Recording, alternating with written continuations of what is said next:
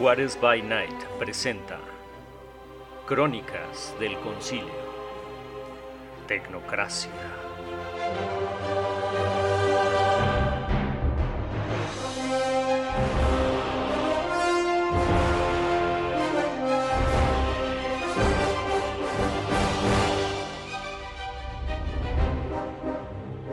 En nuestro episodio anterior, nuestros agentes de la tecnocracia, Alejandro, Cole, Darwin, Dux y Rapelier, habían sido enviados a un punto en la carretera a Portales, Nuevo México, para realizar una misión de contención.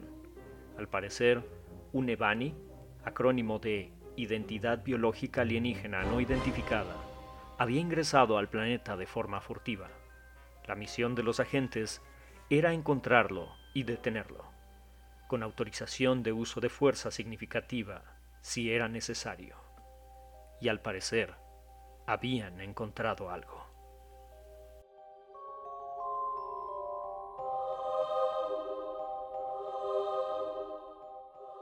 Eh, tenemos una incursión, un Garcor, el planeta Dimensión, como lo quieran decir, eh, es de Uranus ¿Un 4. qué? Garcor. ¿Qué es eso? El agente Cole extiende la mano hacia Dux y éste le devuelve sus gafas. Estas inocentes gafas negras en realidad son un aparato tecnológico de punta. Geoffrey. Gafas de extracción de ondas fotónicas con registro de entidades y yokais, conectados a una inteligencia artificial cuántica avanzada capaz de procesar millones de datos en milisegundos. Hazme por favor un resumen de las características de los Gargoyle. Garcor, criatura reptiloide proveniente del sistema Urbanus 4, con capacidades multifórmicas y de temperamento agresivo. ¿Qué nivel de amenaza tiene? Categoría de amenaza 5. Se sugiere extremar precauciones. Jeffrey, traspásalo a sus celulares, a sus monitores, a lo que sea. Ah, Al menos no hay una cucaracha gigante. eh, Darwin. Yo, Darwin, Darwin. Te escuchamos. Hoy, eh, niña del sindicato, ahorita vengo. Venimos. Darwin sale del vehículo hacia la cajuela, mientras Rapelier se queda dentro, observando con atención las acciones de sus compañeros. Finalmente, Darwin se reúne en la parte de atrás del vehículo con Dux, quien se encuentra rebuscando en el maletero el equipo adecuado para la misión. ¿Qué onda? Ya Yo no llegamos. soy ¿Qué una pasó? niña. Deja de molestar a la francesa. Uy, ¿tú piensas que yo estoy molestando a la francesa? Mientras tanto, el agente Alejandro y el agente Cole tratan de establecer un diálogo con la entidad disfrazada de humano. Amigo, ¿podrías indicarnos tu nombre? El Garcor, con apariencia de un hombre alto, los mira impasible, como pensando, pero parece no entender lo que le dicen. Caballero, ¿tiene usted algún lenguaje, algún idioma, una manera de comunicarse? Tengo entendido que nuestra amiga, la que está escuchando con el chicharito, puede comunicarse con idiomas extraños o algo parecido. ¿No es así, compañera? Si te dejas de burlar de mi acento, con mucho gusto lo puedo hacer. Bill. Y dos, sí, conozco a la entidad de la que estamos hablando y no tengo la menor idea de dónde siquiera está este planeta. De pronto, el hombre alto empieza a agazaparse de manera amenazante, pero rápidamente el agente Alejandro, haciendo uso de técnicas psicológicas, cambia su tono de voz a uno más tranquilizador. El agente Cole, al notar esto, también cambia su tono, relajando al Garcor poco a poco y poniéndolo en un estado más dócil. ¿Tienes sed? ¿Algo que necesites? ¿Puede comunicarse de alguna manera? Mientras tanto, Dux y Darwin encuentran en la cajuela lo que estaban buscando. Dux toma de un maletín unas esposas de alta resistencia hechas de premium, y Darwin saca una jeringa hipodérmica con una sustancia azul en su interior. Dux aprovecha el estado de tranquilidad del Garcor y se aproxima haciendo uso de su experiencia previa con encuentros de primer contacto con razas extraterrestres y a través de señas le indica que levante las manos. Amigo, levanta las manos. Ponlas enfrente. El Garcor obedece dócilmente y Dux aprovecha para ponerle las esposas. Al ponerlas, hay una leve reacción de sobresalto, pero vuelve a calmarse por las palabras tranquilizadoras del agente Alejandro. El agente Darwin aprovecha la situación, se acerca al sujeto e intenta tocarlo. Una de las cualidades del agente es que cohabita con un simbionte adherido a su cuerpo, el cual obtuvo por accidente durante un experimento ultrasecreto. Entre las habilidades adaptativas del simbionte es la de inyectar una toxina sedativa. Cuando Darwin toca al Garcor, ordena al simbionte a que lo inyecte, pero el simbionte se rehúsa, probablemente al percibir el peligro que representa el alienígena. Aún así, sin titubeos, Darwin saca la jeringa hipodérmica e inyecta al extraterrestre en un solo movimiento. La criatura parpadea junto con un doble párpado que parece una membrana y empieza a entrar en un estado de somnolencia se tambalea un par de veces y de pronto cae hacia atrás. Pero antes de caer al suelo, el sujeto se detiene a la mitad del aire, suspendido completamente. De pronto, todo el escenario alrededor, empezando por el cielo, se empieza a digitalizar, dejando al descubierto que en realidad se encuentran todos en una habitación muy grande y de color blanco. Simulación. Terminada. En un extremo de la habitación, una compuerta deslizante se abre e ingresa un hombre alto con el pelo entrecano. El hombre va vestido con un elegante traje blanco y se acerca con paso firme hacia el grupo de agentes, ahora reunidos en el centro de la habitación, mientras aplaude lentamente. Excelente. Esta historia continuará.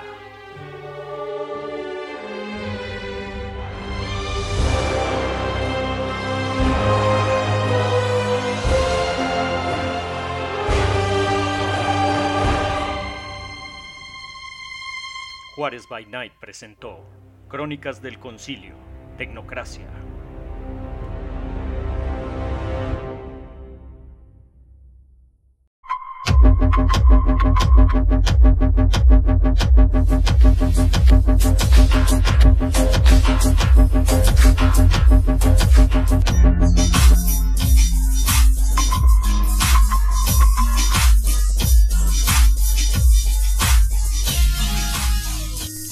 Bienvenidos a una sesión más de El Concilio, aquí en Juárez by Night, donde todo es magia y diversión. En esta ocasión nuestro concilio está conformado primero que nada por la sorprendida Odil Clio.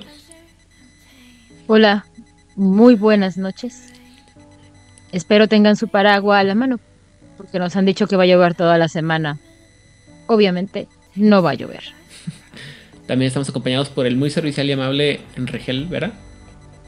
Hola, buenas noches. No, mis galletitas son solamente para mí. Muy bien. También estamos acompañados por el sorprendido y vencido Elías Losornio. ¿Qué tal? Eh, despertados una semana más aquí en El Concilio. Y acá en Guadalajara nos dijeron que no iba a llover, así que siguiendo la lógica, aquí sí va a llover. Bien. Obvio. Y finalmente, pero no menos importante por eso, el exorcizante Hernán Paniagua. Hola, ¿qué tal, criaturitas y criaturitos del Señor y de la Señora? ¿Están, tienen la disposición para prestar atención a la música de las esferas? Chan, chan. Muy bien. Y el día de hoy, antes de empezar con el tema de la semana, vamos a la sección de noticias de la semana, que son ¿Sufres de migrañas? ¿Te sientes cansado y sin energía para afrontar el día? No te preocupes. Hay una solución para ti. TYS2000 es el medicamento que estás buscando. Su fórmula especial no solo te aliviará el dolor de cabeza, sino que también te dará la energía que necesitas para rendir al máximo. Con TYS2000, libera tu mente y potencia tu día. Disponible en tu farmacia de confianza. Un producto más de Laboratorios Sterile y Squid.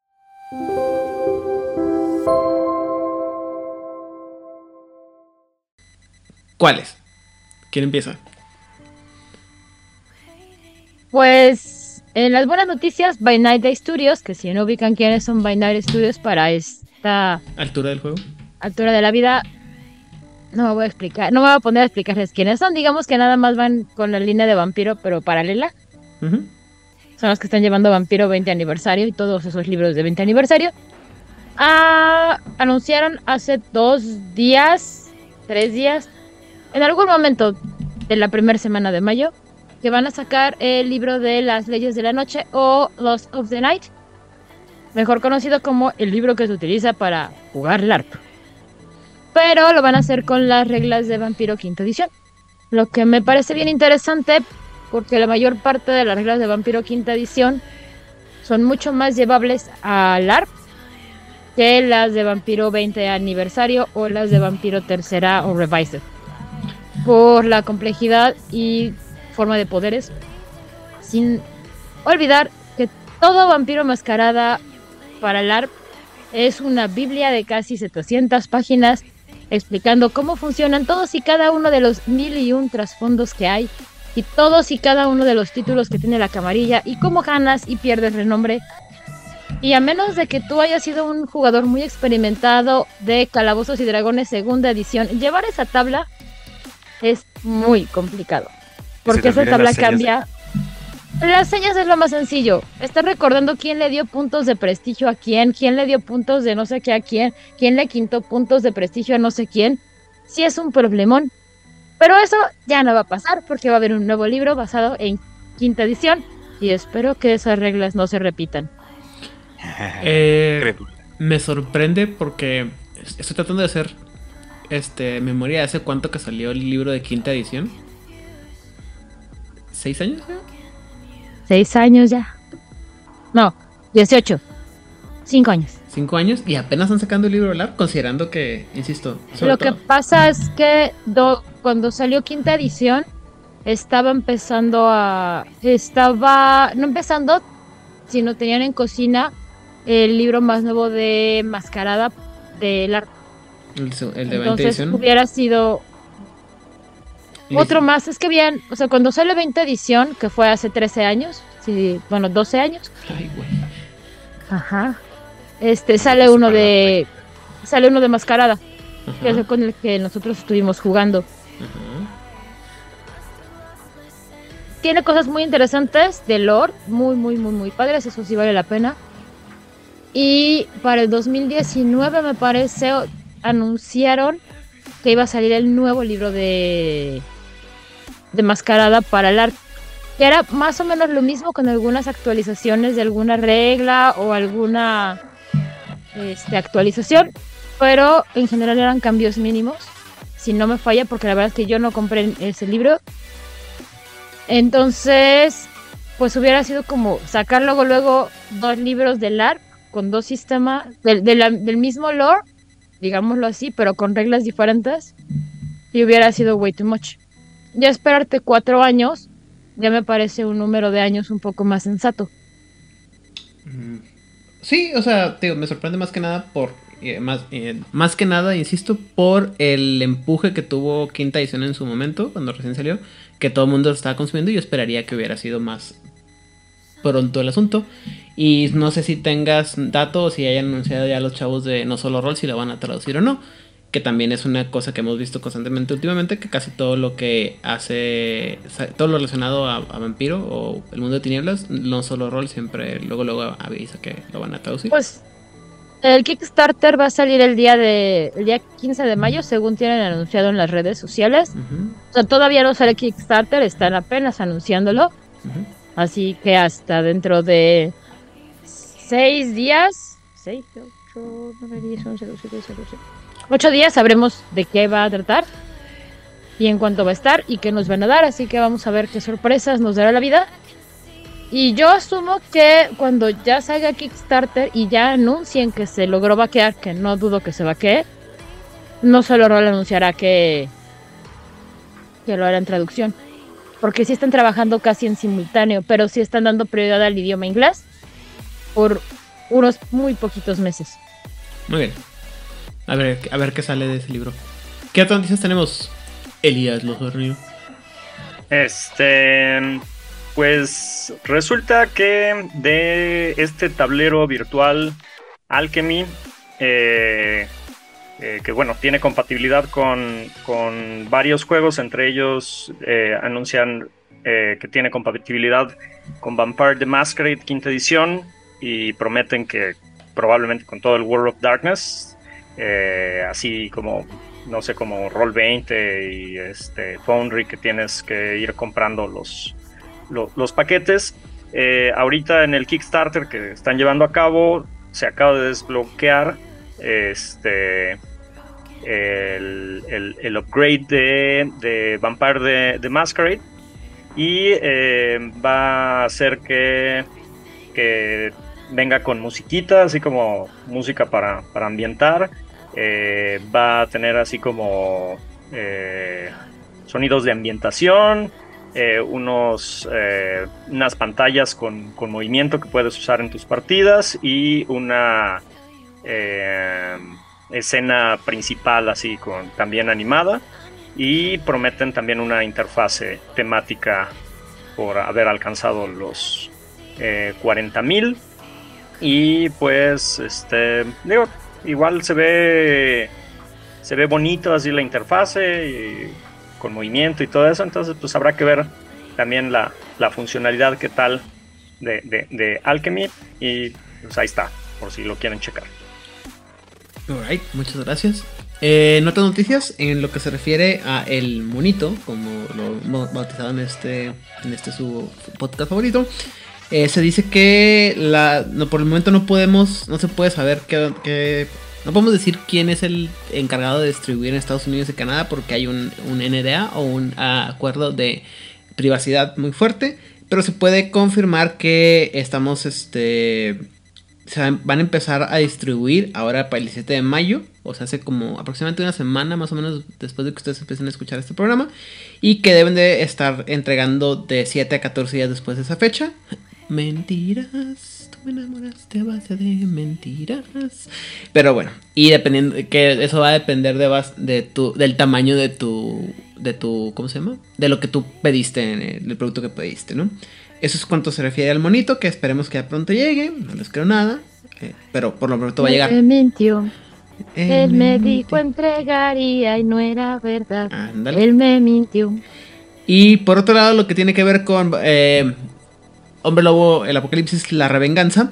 eh, lo que tenemos es que los, el equipo ha estado repensando todas las partes del juego para que la experiencia que sea cada vez más instintiva, visceral y nerviosa o espeluznante.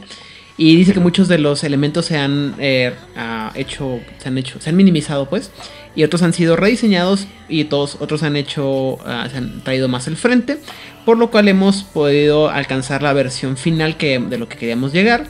Y aunque hay algunas pulgas que sacarle a este pelambre, es chiste intencional, eh, ya podemos compartir con la gente el libro de reglas en inglés para todas las personas que lo quieran este, bajar. Y obviamente están aceptando comentarios y pensamientos para aquellos que lo puedan ayudar a mejorar. Lo cual me parece un poco extraño considerando que también se supone que ya pronto deberíamos estar esperando que entregaran el cachorrito. Pero bueno. Dime. O sea, básicamente están compartiendo estos textos con la comunidad para que la comunidad Lo expulgue. Como, les va- como están haga haciendo- de editores. como han estado, como ha sido el modelo de Onyx Path y de este muchos otros. Este, Sí, la verdad es que somos sus proofreaders. O sea, sin peso y nada más los corajes agregados. Eso sí, es todo. no deja tú, o sea, pagamos para ser los proofreaders, güey. Ah, no mames, qué negocio tan redondo. Está cabrón, güey. Y bueno, también he compartido unas imágenes este, sobre lo que están trabajando ahora para el- las imágenes más nuevas y de las miniaturas y demás. Cosas bonitas y sencillas. Y creo que es todo lo que hay de noticias esta semana, ¿no? ¿Sí? ¿Una? ¿No? Bueno, entonces, eh, si no han visto Renfield, la película, vayan, véanla, está bien padre, diviértanse, ríanse un chingo. Este, la recomiendo ampliamente. Está en redes, está en digital, está bien, bien chida. La verdad es que no me esperaba que fuera tan pinche buena película. No, véanla en el cine. Así toda la sangre, los litros de sangre falsísima, pero que está súper divertida. Véanla en el cine. Donde la quieran ver, véanla, está padrísima, la neta. Este, ¿Tú ya la viste, Hernán? Sí, por supuesto. ¿Qué te pareció toda, la, toda Y, la parte y- y la vio en el cine, como claramente nos acabas de decir. ¿Qué pareció cuál? en su opinión experta, ¿qué le, qué le pareció toda la parte de la, de la terapia, de la terapia que se maneja? Está súper. Creo que la película tiene dos momentos. En un momento es una farsa.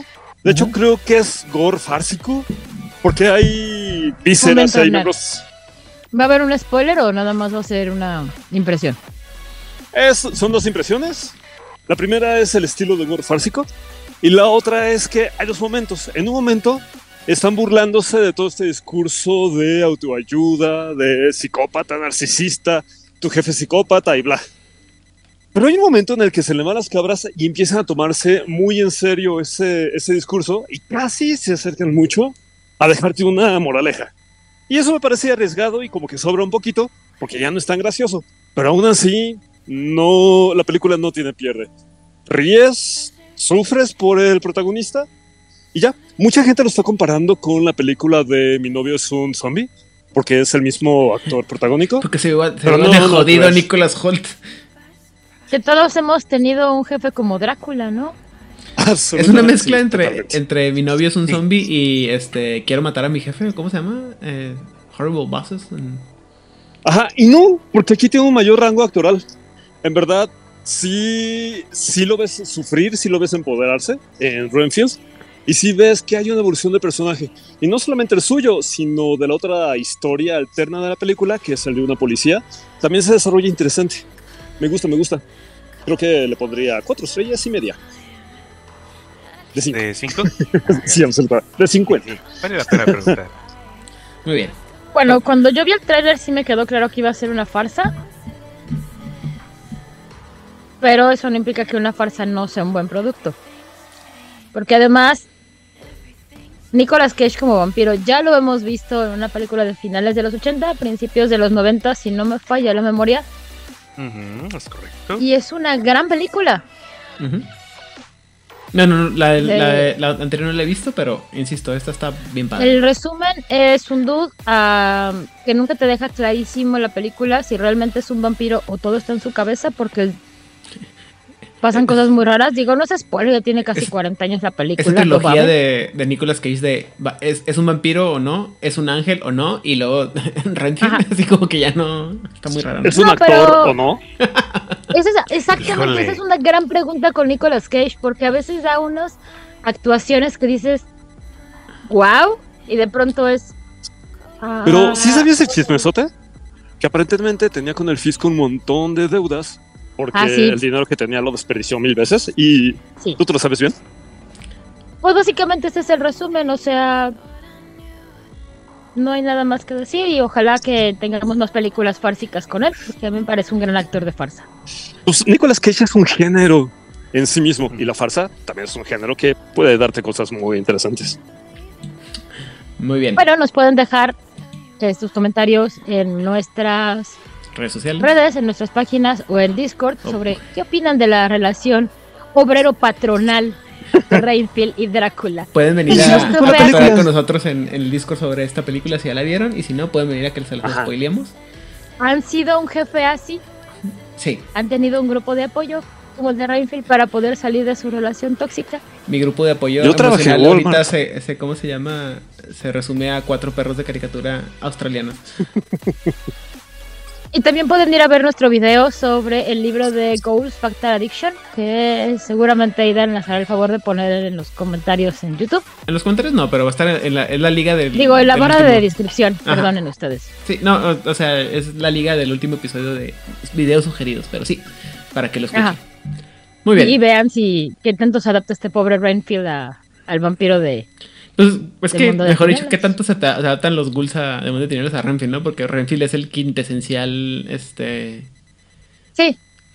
Bueno, pero también, igual que con todos los vampiros, ha sufrido muchos cambios. O sea, el Renfield de la primera película de Drácula de 1931 con Bela Lugosi es muy diferente a los Renfield que te van presentando a lo largo de... O sea, el Renfield de ese con el de Drácula de la película del 92 De Bram son dos totalmente diferentes. Es un tipo de locura completamente diferente. Claro, son 60 años de diferencia, narrativas diferentes, pero vengan a Ven. platicar con nosotros de todo. Danos sus Ahí en el Discord se pone poder el chismecito. Así es. Y yo insisto, hace un interesante comentario acerca de cómo los insectos son una saludable comida del futuro. Así es, lo son. Los mexicas ya lo sabían. A mí me gusta. ¿Qué les pasa? Nada como. Nada como. Nunca he visto ese- otra vez ese meme que dice: No hay forma heterosexual de, de reaccionar a una, una cucaracha volando. Yo digo: Sí, la agarras en el aire y te la comes. Yo tengo Ah. una mejor. El- la contramano del guajolotera. Muy bien. Habiendo Creo llegado. que, creo que es mejor las cucarachas a, a- a el Soylent. Así que sí. Estoy de acuerdo. Es más alimenticio la cucaracha que solenta. No lo sé, Rick. Tómenlo en cuenta. A menos que la cucaracha se llame Ed y venga de algún lado de la galaxia, pero bueno, esa es aparte. Muy bien, habiendo cubierto los 15 minutos de absolutamente nada relevante o no tan relevante como solemos hacer, el día de hoy vamos a en- Las cucarachas no son relevantes. entrar en uno de los temas más interesantes, complejos y rebuscados que tiene el juego de eh, Mago la Ascensión, que es lo que muchas... ¿Estás queriendo decir, estás queriendo que hablar de Lumbra y los mundos no es lo suficientemente rebuscado? Claramente no, dude. O sea, Es que le gusta. decidir si arriba o abajo redondito. en la umbra es este. Me- es perfectamente Mira. fácil y sencillo de explicar. Antes de empezar con de hablar, antes, ahorita, bueno, primero que nada les aviso que voy a ponerle mute a todos los compañeros para que me dejen hablar porque si no nunca los voy a dejar parar. Este, pero, este, no, eh, me parece que la, la umbra es sencillo, entre muy grandes, este, eh, comillas, porque es como lo hemos explicado. O sea, lo que tiene la umbra es que es muy vasta, tiene muchos ejemplos, tiene muchas cosas que puedes hacer con ellas, pero eh, es estás en una- un lado de la umbra a la otra, vas a un lado de la umbra a la otra, vas a un reino, una zona específico, entras a una o sales a una, te enfrentas con X o Y cosas que están muy definidas.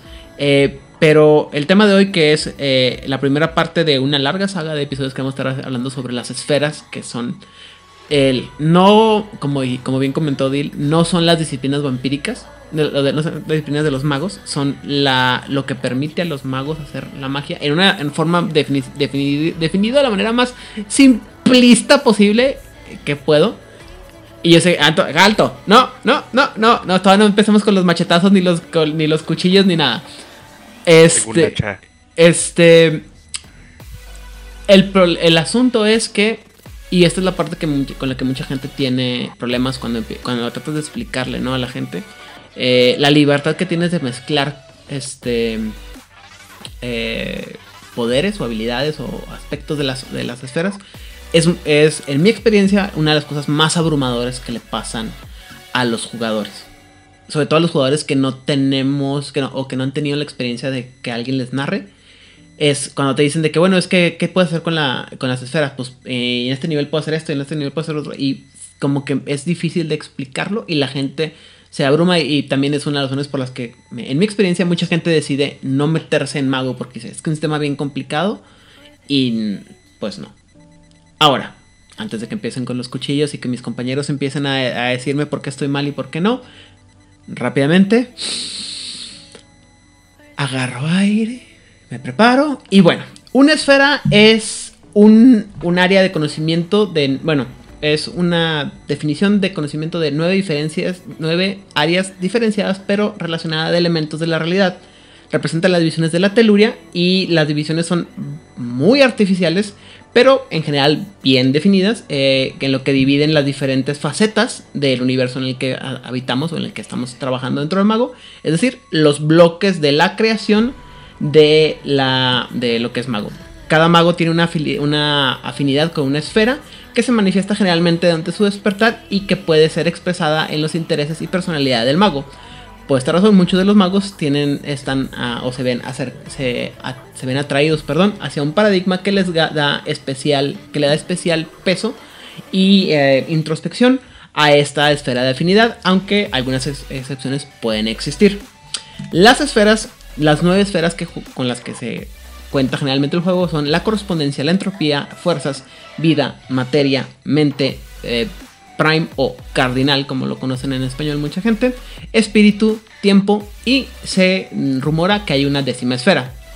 Eh, interacciones básicas, se supone que todo empieza en, en Prime, en el cardinal, en lo, en lo básico, es concebido a través de la mente, eh, se enfoca a través del espíritu, se le da forma a través de fuerza, materia y vida. es percibido a través de la correspondencia y el tiempo y es eh, decae o, se, o muere o se des- deshace a través de la entropía para regresar al punto original del prime. Además de esto, algunas eh, la tecnocracia eh, refie- a pesar de que maneja las esferas, eh, ellos usan no usan esferas con E mayúscula, sino esferas con E minúscula y más que nada los se refieren como las esferas de la realidad. Se las esferas dentro de la tecnocracia son tratadas más como disciplinas científicas, como podría ser biología, física y psicología o astronomía. Y una pequeña diferenciación es que en la tecnocracia no se usa la, la, la, este, la esfera de espíritu, sino se usa la variante especial de tecnocracia que se conoce como ciencia dimensional y algunas otras variantes como datos en lugar de correspondencia o que tiene parecido con la correspondencia y utilidad prim- primaria que es relacionada con prime o cardinal. Por su lado, los magos nefandos, de los cuales hablaremos más, más adelante, que son los magos malos, malos, malos de Malolandia, es, aunque usan generalmente las magias normales de las esferas, también tienen una propia versión que son las esferas clifóticas, donde cada esfera tiene una versión, una asociación clifótica, que son estas esferas que operan similar pero de manera opuesta, como por ejemplo eh, una esfera como la de correspondencia que une literalmente espacios temporalmente o, o puntos del espacio unos con el otro. Eh, la esfera clifótica del espacio lo que hace es que rompe o destruye los espacios entre ambas, ambos puntos en el universo, perdón. Y bueno, eso también vamos a hablar mucho más adelante a detalle de lo que son las esferas clifóticas. Y finalmente, para, no para terminar eh, el espacio y de lo que estaremos hablando más adelante, se rumora en muchos lugares que existe una décima esfera a la que los magos pudieran alcanzar o no alcanzar. Y es un debate sobre si existe o no existe, o cuál, es su- cuál pudiera ser y qué pudiera ser. Ese debate lo abordaremos más a detalle en el próximo, en el próximo episodio. Perdón. Ahora sí. ¿Quién quiere empezar con los golpes sobre lo que son o no son las esferas? Pues yo A mí me parece muy tranqui. Sí, ya, vamos a. Ya, ustedes mátense. Vuelvo a muertos. Colonialista. Tradicionalista colonialista. Hay, hay, habemos gente que no te manejamos esas esferas. Nada como la esfera de fuego, la esfera de agua, la esfera de luz. Esas que tú manejas son demasiado imperialistas. Vamos a poner un poco de orden porque si no, no vamos a poner. Ok. Odil, empieza tú primero. Las damas primero. Cuando yo le estaba enseñando a jugar a- o explicándole mago a gente y llegábamos a las esferas, sí tenía que caer en el punto de sí son como las disciplinas vampíricas bajo la premisa de que son los poderes Ajá. que son inherentes a estas criaturas, ¿no? Así como los vampiros tienen disciplinas y los hombres lobo tienen dones, los magos tienen esferas. Aparentemente todo sería muy sencillo si dijeras, bueno, tenemos la esfera de tal que afecta a esto, la esfera de tal que afecta a esto y la esfera de tal que afecta a esto. Pero. Lo bonito de las esferas, creo que es la única parte que no es complicada, es la manera en que van creciendo. La una es nada más como sentir alrededor, la dos es hacer este, algunos cambios mínimos en ti, la tres y así, va, llegas hasta el 5 que ya es lo que se te dé la gana hacer. Lo complicado y lo más maravilloso de Mago es cuando tú quieres hacer algo en el juego y tu narrador te va a decir, claro que puedes hacerlo. Dime, cómo qué. lo vas a hacer. Porque muchas cosas se pueden hacer con diferentes esferas. Puedes lograr el mismo efecto desde diferentes áreas. Porque no todo es exactamente lo mismo como hemos estado diciendo durante varios programas. Que yo entienda la parte física de algo y lo quiera afectar con Matter, por ejemplo. ¿Sabes que Quiero romper este, este objeto y lo quiero romper con Matter because reasons de la vida. Alguien a lo mejor con espacio va, de- bueno, con correspondencia va a decir, ¿sabes qué? No lo puedo romper haciendo este otro efecto. Y sí se puede hacer. También se puede hacer con cardinal, se puede hacer con entropía. Claramente enfocándote en el paradigma de cada uno de los magos o lo que el mago quiera, o la manera en que el mago quiera afectar a la esfera. Y eso es algo de lo más bonito y más complicado, como tú dijiste, Aidan, sobre las esferas porque sí necesitas como jugador y ahí sí no nadie te puede hacer la tarea por más que te, te pongas mil puntitos en la hoja nadie te puede hacer la tarea de cómo vas a hacer algo puedes tomar eh, los ejemplos que vienen en el libro sí pero literalmente el cielo es el límite y lo que tu mago pueda hacer. Recordemos que el límite realmente es el arete o la iluminación, es el entendimiento que tiene tu mago de la. o tu tecnócrata de la realidad, pero ese es el único límite realmente. Y el consenso de la mesa de juego. También. Ah, es- Ahí eso es bien importante.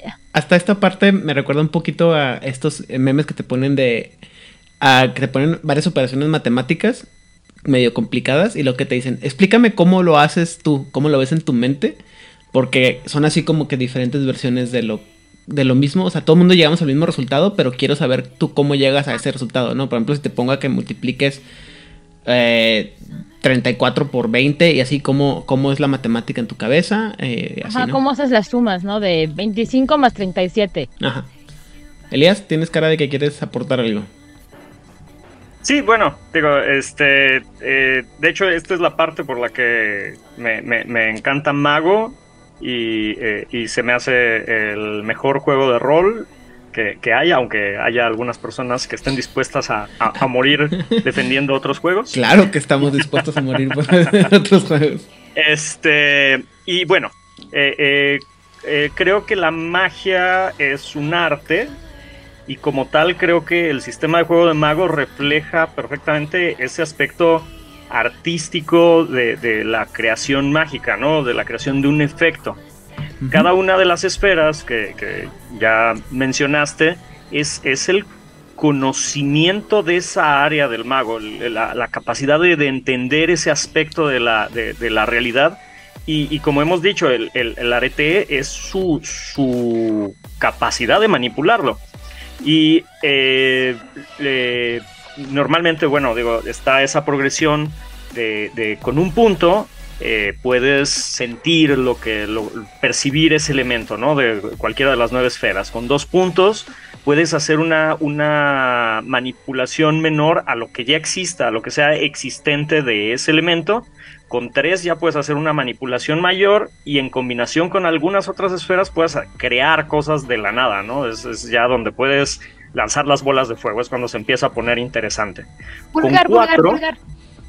Ajá, sí, sí, exactamente. Ya entramos en el, en el terreno de lo vulgar, obviamente, pero también podemos ser muy sutiles, ¿no? Ah, Y, es que es ahí donde, como dice Odil, se empieza a complicar eh, ese asunto, pero bueno, vamos, vamos despacito. Entonces, con tres ya podemos hacer una manipulación mayor a- a- a- de, ese elemento, ¿no? De esa esfera. Con cuatro ya tenemos una comprensión este, muy vasta de- de ese elemento. Podemos hacer este, múltiples efectos, eh, múltiples, este, o, o- o extender el área donde manipulamos ese elemento, o, o tener un, un control de, de- de varias instancias de ese elemento. No sé, por decir en, en Mind, tal vez a varias, varias personas al mismo tiempo o, o hacer una, una mente de colmena, una cosa un poco más complicada. Y en 5 es, es o una extender el. Perdón, o extender el tiempo que dure tu efecto de una manera extender mucho el más tiempo sencilla. que, que dure el efecto, este, o, o causar tal vez que, que haga más daño. Bueno, o sea, podemos ahí eh, hacer cosas ya muy locochonas con, con cuatro. Y cinco, se supone que es la comprensión total de, de- de- de ese aspecto eh, de la magia. Entonces, este, es, es muy interesante cómo ya al llegar al 5 ya eres considerado maestro. Obviamente hay, bueno, digo, el- hay, hay un libro que es el libro de los, de los archimagos en donde extiende eso hasta el, hasta el 10, pero digamos que, que- para mm, fines prácticos el 5 es, es un dominio completo. Hernán, ¿quieres aportar algo? Sí, creo que a nivel didáctico vale la pena mencionar que si estás empezando una mesa de Mage, si alguien quiere reconciliar sus tamales oaxaqueños, este, si empiezas una mesa de Mage, creo que vale la pena eh, dimensionar muy en lo básico las esferas. Que no las combines, tienes tus esferas como si fueran disciplinas y manéjalas. Si tienes la esfera de vida, entonces, como dice Odil, los primeros puntos te ayudan a percibir, a medio modificar patrones de vida, a curarte y así. Creo que el desafío está en que quien está jugando Mesh vaya abriendo su mente, tenga la flexibilidad cognitiva y esto se va desarrollando con el ejercicio. Entonces, cuando ves que el jugador o la jugadora ya tienen capacidad para controlar una esfera determinada o dos de ellas, ya puedes plantearle eh, fórmulas más complejas que vayan mezclando estos dos conceptos. El concepto de vida, por ejemplo, y el concepto de, eh, eh, de prime, de cardinal. Y entonces ya puedes encantar seres vivientes, por ejemplo.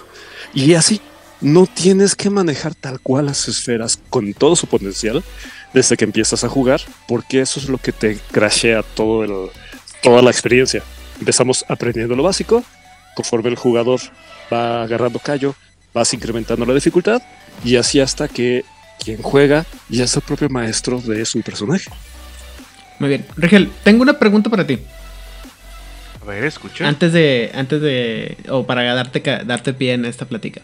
Am, tú, ahorita les comenté, eh, Rigel, sobre cómo, di- digo, lo comentaba Hernán sobre cómo relacionar una, una esfera con la otra, pero ¿tú qué prefieres cuando haces personajes o cuando juegas? Eh, ¿Enfocarte en una sola esfera o irle, o sea, irle a- a- juntando de varias Eh, esferas? Ok. O Mira, te puedo decir, te puedo decir eh, que, que a mí en lo particular no me gusta quedarme con una sola esfera Ujú. porque le falta flexibilidad y adaptabilidad al personaje. Ok. Eh, en otras palabras, también depende de qué tipo de personaje quieres, qué tipo de mago estés interpretando. Si quieres un mago de sutileza, te vas a entropía y te vas a mente. O si quieres algo que sea brutal, te vas a vida y te vas a forces. Y, puedes tener cualquier arquetipo de mago, cualquier eh, concepto que le quieras meter. Y habrá una combinación de esferas que puedas utilizar. Es más bien dependiendo del estilo del mago, diría yo. Ok. Siendo muy Munchkin, ¿prefieres gastar los tres puntitos que te dan al principio de la hoja de personaje en tres diferentes esferas o en una sola esfera? Ah, no, munchkinearle ya es este, irme de 3 a 1. ¿Por qué? Porque considero que el, realmente el poder de, la esfera se empieza a exprimir a partir del tercer punto. Ok. Ah, ok. Y la siguiente pregunta que eh, te la paso a ti primero y luego se la paso al resto de los compañeros es... cuando uno empieza a hablar sobre los, las tradiciones y las convenciones y, demás mugreros que vamos a ver más adelante, te- siempre te los explican de que, bueno, este, los mejores de todos, ¿no? Los, este, los cultos del éxtasis son los, los de la esfera de tiempo, ¿no? Y luego está el cultista, el, el coro celestial, el coro especial que hablan de, de cardinal, ¿no? Eh, la hermandad acásica con eh, mente y todo. Pero eh, el, cuando te pones a leer un poquito más las descripciones, te, te dan e- ejemplos de diferentes, este, de otras ramas menores dentro de la tradición que pueden tener otra esfera como foco. ¿Sí? Tú, eh, y ahorita lo mencionaba, se supone que los- el mago tiene una esfera este, relacionada a su, a, a su afinidad y, a- y generalmente a su paradigma. ¿Tú crees o ustedes creen que el para no cuando ya somos ya son experimentados como ustedes, ¿no? Pero cuando van iniciando, ¿tú crees que es buena idea darle la oportunidad a un jugador de separar la esfera del paradigma? Por supuesto. Y te voy a dar una buena razón. Ajá. Rol. Simplemente por la pura interpretación de jugar algo discordante te da la oportunidad de generar un crecimiento de personaje y un crecimiento de todos los personajes a su alrededor. ¿Por qué? Porque estamos viendo a este compañero que tiene todo el potencial para algo en lo cual no está entrenado y tiene todo el entrenamiento en algo en lo cual carece. Tiene claramente una dicotomía y un desbalance que siendo yo un acásico obviamente voy a tratar de, de tratar de armonizar con él. Si yo fuera un este, eterita, le, ayudaría a encontrar la forma de explotar esa dicotomía para encontrar los mejores efectos de Shot. cada uno de ellos. Y así te vas. Muy bien. Odil, Elías, Hernán, ¿quién quiere saltar el primer cuchillazo? Yo creo que. Híjoles. Espérame.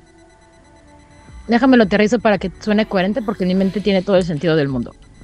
No, cabra, no te la lleves. Híjoles, joven. Perdón. Hubieras empezado desde el principio del programa. Es bien importante que tu, que tu jugador entienda el paradigma de su personaje para que entienda cómo va a utilizar su personaje a la esfera. Ok. Un ejemplo, este, en algún momento yo jugué Eutanatos. Ujú. Me gusta mucho también jugar con Eutanatos. Y me enfoqué con la esfera de entropía. Ujú. Por la cuestión de la decadencia y del fin del ciclo y de la muerte y yada, yada, yada, yada, yada. Eventualmente llegaremos a los eutanatos y a la esfera de entropía y tendrá más sentido lo que estoy diciendo. Pero eh, también en algún momento jugué sindicato, también con entropía. Y este sindicato se enfocaba mucho más en las posibilidades de las situaciones. Que puede pasar y que no puede pasar. No significa que las dos visiones sean encontradas o diferentes, sino que cada uno de los personajes, por su propio paradigma, estaba viendo a la esfera desde un ángulo totalmente diferente. Y aunque los sentáramos en una mesa hablar solamente sobre la esfera de entropía, en la cual eran muy buenos estos personajes, es muy posible que ninguno de los dos le iba a entender al otro. Ok. Por el enfoque que le estaban dando. Ok. Por su propio entendimiento de cómo funciona esa esfera y cómo ven estos personajes la magia. Es más, si yo estoy jugando un, un Eutanatos con entropía y alguien está jugando un um, ingeniero del vacío, sí, Sí. aparece. Sí. También con entropía, también van a ser totalmente diferentes perspectivas. O un verbena con vida y un cultista del éxtasis con vida, claramente sus, perce- sus percepciones van a ser bien diferentes. A lo mejor van a tener algunos puntos en común, pero no del todo. Y eso hace que sea todavía más complicado esto de las esferas, porque tienes que sumarle el paradigma del personaje, cómo entiende que funciona esa esfera. Ok. Elías. Este, mi aproximación normalmente es primero explicar la- la- los, los arquetipos de las tradiciones, de cada una de las tradiciones, y luego preguntarle al jugador qué clase de personaje le, le- le gustaría jugar y sugerirle alguna de las tradiciones, o sea, cómo encajaría en, en diversas eh, tradiciones cada uno de, de- de- del- o sea, el concepto que tiene en la cabeza de- del personaje, tal vez, eh, no sé, no sé, se me ocurre tal vez una persona así medio moderna, medio urbana, que le gusta la patineta, etcétera, pues tal vez podría caer dentro de, los adeptos virtuales, tal vez podría caer dentro de, los cultistas del éxtasis, tal vez incluso, eh, no sé si le gusta así como hacer parkour o algo así, tal vez con los Akashiana podría ser este, que, pudiera, pudiera, pudiera caer. Y eh, eh, luego le pregunto qué clase de efectos o cómo le gustaría que fuera la magia de, su personaje, o sea, qué quiere que su personaje pudiera hacer y le sugiero algunas esferas para lograr ese, ese cometido. Y normalmente eh, suelo permitir que en el transcurso de las primeras tres a cinco partidas incluso puedan modificar las esferas del personaje. Tal vez no lo demás, pero sí las esferas. eh, cuando, cuando de repente eh, dicen, ah, me gustaría hacer tal efecto, ¿no? Este, o me gustaría hacer esto. Y, sí, pero no tienes las esferas necesarias para hacer. O sea, en vez de frustrar al jugador en ese aspecto de que no puede hacerlo, decimos, bueno, ok, si eso es lo que quieres que tu personaje haga, bueno, tal vez podemos modificar estas esferas de tal manera para que tu personaje haga esto, ¿no? Pero ten en cuenta que tal vez ya no vas a poder hacer este otro efecto. O eh, eh, proyecta que tu personaje compre estas esferas para que pueda hacer, este, no sé, pues, digo, vamos a hacer algo un poquito, un poquito más, más, más concreto, ¿no? Este, por ejemplo, eh, este, quieres curar a la gente, ¿no? Y eso es un efecto de vida y de prime. Entonces, tal vez la, pura vida eh, pueda ayudar a, a- a, este, a cerrar las heridas y eso, pero no genera una curación propiamente instantánea, ¿no? O sea, eh, tal vez pueda ayudarle a acelerar la curación este, normal, pero ya con Prime podría curar instantáneamente, ¿no? Así como en Dungeons and Dragons, ¿no? así un Lay on Hands, les pones las manos encima y los curas, ¿no? Este, entonces, tal vez es ese ayudo al, al jugador a, a entender como ese concepto de cómo la combinación de esferas va a lograr hacer ese poder que él quiere, quiere para su personaje. Muy bien. O haces trampa y con un efecto de mente puedes hacer que se le quiten las penalizaciones porque no está sintiendo el dolor. No significa que esté curado, significa que no está sintiendo la incapacidad de la herida. Ya Claro. después. Digo, de- eh, y, y justo eso es lo que le, trato de dar las opciones. O sea, bueno, ¿qué es lo que quieres? ¿Quieres curarlo? ¿Quieres que no tenga penalties?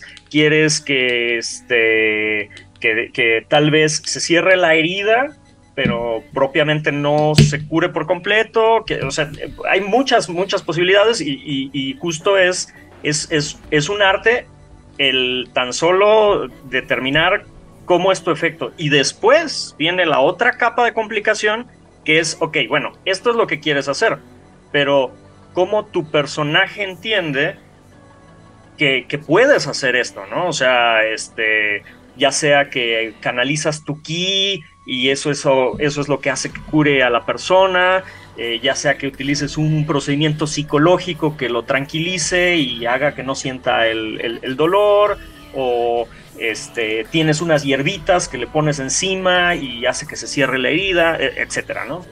Yo, yo aquí quiero hacer una pregunta.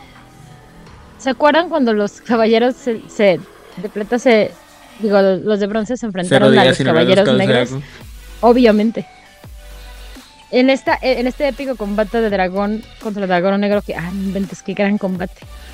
No porque Shiro se quitaba la armadura como siempre, sino porque es un gran combate. Es un gran combate. Bueno, y luego la pregunta. Y, y afortunadamente, y afortunadamente en ese combate no pierde la vista. Eso Que es el eso- único, ¿no? El que no pide la Pero bueno, ¿y luego, Adil? Ajá, es que todavía no teníamos esa costumbre, no habíamos llegado a ese punto de su desarrollo de personaje. Y está como toda esta desangrándose ya horriblemente después de que derrota a Dragón Negro y Dragón Negro sale del cúmulo de este de piedras y la cara de Shiru de ya vale, verga". o sea, ya gasté toda mi energía, ya me voy a morir. Y el dude este, lo que hace es que clava un dedo en la zona del esterno, entre los pulmones. ¿Eso qué sería? Y ya le corta la- el sangrado y lo ayuda a recuperarse. ¿Eso qué sería? Pues dependería mucho de saber que. Digo. Ah, Mac, de los Akashicos. Yo diría que como, como Chiru es de origen chino, debería ser algo así como acupuntura, ¿no? Pero en como tipo. digitopuntura. Ajá. Ah, Hernán, tengo una pregunta para ti. Ahorita tu compañero eh, Elías estaba mencionando que, y Odil también, que mencionan que cuando ya van subiendo las esferas, eh, ya como es como te permite hacer cosas más, más locochonas. Eh, y en algún punto de algunos libros te mencionan que cuando llegas al nivel 5 de las esferas, eh, la realidad dice, esto está demasiado mamón y te escupe la fregada de la realidad el, el- el juego porque no, ya no puede. Y no sé qué opines tú, pero yo, yo siempre he pensado que eh, al contrario, ¿no? Cuando llegas a un nivel más alto de, la, de conocimiento de la esfera, no me gusta decir maestría porque siento que estoy en la escuela otra vez y ya tengo suficiente, tuve con una maestría, gracias, doctorado, ¿no? Gracias también. Este, el asunto es, no, tú crees que el, el llegar a un nivel más alto de, la- de las esferas te hace ser más eh, explícito en tu, en tu arte, de- en, tu, en tu conocimiento de la esfera o más discreto? Yo no creo. Las reglas son eso, tal cual lo expresas. Sin embargo, una gran limitante del personaje es eh, el jugador o la jugadora. O sea, por mí, los jugadores pueden tener todas las esferas en 5 y eso no significa que sus efectos vayan a ser espectaculares, que sepan combinar las esferas, que sepan manejarlas. Creo que cuando el jugador llega, el propio jugador o quien está moviendo ese personaje, llega a un nivel de maestría en el que ya domina la magia, eh, la magia que está anotada en puntitos dentro de su hoja, Ajá. ya en ese momento el propio jugador o la jugadora o quien sea puede determinar que el efecto que está haciendo ya no es en lo absoluto ni en drogas, acorde con la realidad. Y ya le puedes decir, bueno, puedes hacer tu efecto y sin embargo la realidad te va a escupir para afuera. Si no permanente, porque es un efecto choncho, al menos sí momentáneamente y tendrás que asumir este, el costo. Pero, pero insisto, yo creo en mi manera de jugarlo como, como storyteller es que si la hoja dice que el personaje ya tiene las esferas en 5, pero el jugador lo está jugando como si siguiera en 3, y utiliza vida únicamente para invocar moscas o para curar gente. Entonces yo me espero a que el jugador desarrolle su potencial para poder llevar al personaje a todo lo que pueda lograr. Creo que la limitante es quien juega ese personaje. Y en eso me baso. Ok. Rigel. Es, eh, me recuerda esto mucho a la paradoja del escritor que está pretendiendo escribir un personaje que es más listo que él. No sé que hayamos este, escuchado mucho de que sí escribió a. Sí, o sea, se supone que, por ejemplo, eh, Sherlock Holmes es un personaje. Si, si lo equivaléramos, eh, tendría un IQ de 190 o una cosa por el Es ridículamente alto. Eh, claramente Arthur Conan Doyle no tenía ese, ese nivel. Entonces eh, siempre tenía el problema de cómo lo voy a representar, cómo voy a hacer que... Y era para él un juego entre apariencia y sabiduría porque no sabía reflejar algunos de los eh, rasgos de, de la, de la inteligencia tan alta que se supone que era el personaje. Igual sucede con ese tipo de, de personajes y su relación con los jugadores que los manejan, ¿no? Ok. Lo que pasa es que, por ejemplo, eh, a lo mejor el ejemplo es burdo y malo, pero yo, yo estoy pensando, por ejemplo, en un mago. eh, vamos a hablar de magos este, de escenario, ¿no? Un mago de, show. Entonces tienes magos como, por ejemplo, David Copperfield, ¿no? Que era caballeroso y elegante y- y calmadito, ¿no? Y luego tienes a gente como Chris Angel, que es muy frontoso, ¿no? Y, te avienta así todo el, el, mind freak y te grita y bla, bla, bla, ¿no? Y todo es muy impactante. Y luego tienes este, el, a Penn Jillette, ¿no? Que Penn Jillette es soberbio, grosero. Y es, pero el vato sabe lo que está haciendo y le salen muy bien lo- los, los, los trucos, ¿no? Entonces, no sé si alguna vez les tocó ver el, el, eh, los shows de, de en los que, en el de, ah, eh, no me acuerdo cómo se llama, pero es algo como sorpréndenos, ¿no? Engáñanos. Y entonces el punto es que hay, hay unos en los que pe- pensé que, o sea, cuando está hablando con los, con los concursantes, es como que algunos les habla en clave, otros les habla directo, y, y algunos así como que no te voy a hacer ni siquiera, no- ni siquiera te voy a preguntar lo que estás haciendo, porque simplemente ya revisé todas las cosas que puede estar haciendo en mi cabeza y no me, y no me, no, no puedo concebir cómo hiciste el truco, entonces adelante, te ganas tu premio, ¿no? Entonces, a lo que voy es, los magos de... Oye, de- Aidan. Mándeme. Y si le explicas a la gente de qué va ese programa, porque no Ah. sé si toda la gente vio el programa. Para todos aquellos que no han tenido la... el- ¿Qué edad tenías cuando viste ese programa? Hace tres años, de hecho, tuve una... me lo- Es una repetición, joven. Sí, no, lo que pasa es que los empezaron a. Los vi en la tele y los, eh, o algo así, y repetidos, y los bajé todos y los vi. Eh, bueno, en este show de. de eh, sorpre- Sorpréndenos, Pengilet y este. Teller, ¿no? ¿Cómo se llama el, el- el- el otro mago? Es un concurso en el que magos de todo Estados Unidos ah, eh, presentan un truco ante, ante estos dos magos conocidos, que son, son conocidos por debunquear eh, farsas o, magia, ¿no? Este, o, probar que son falsas estas magias, perdón, porque para los que dicen que hablo mucho pocho, este, y el concurso consiste en eso, presentar un, truco que ellos no puedan eh, determinar cómo funciona, ¿no? Entonces tienes que ser un, gran mago para por engañarlos y te- ganarte el premio de que es la oportunidad de presentar tu acto en un, en pre-show antes del show de ellos en Las Vegas.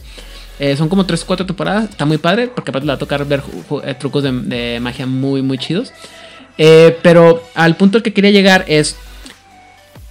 Hay también esta. esta me ha tocado ver mucho en la mesa. Y corrígeme si, si lo ves diferente tú, Odil.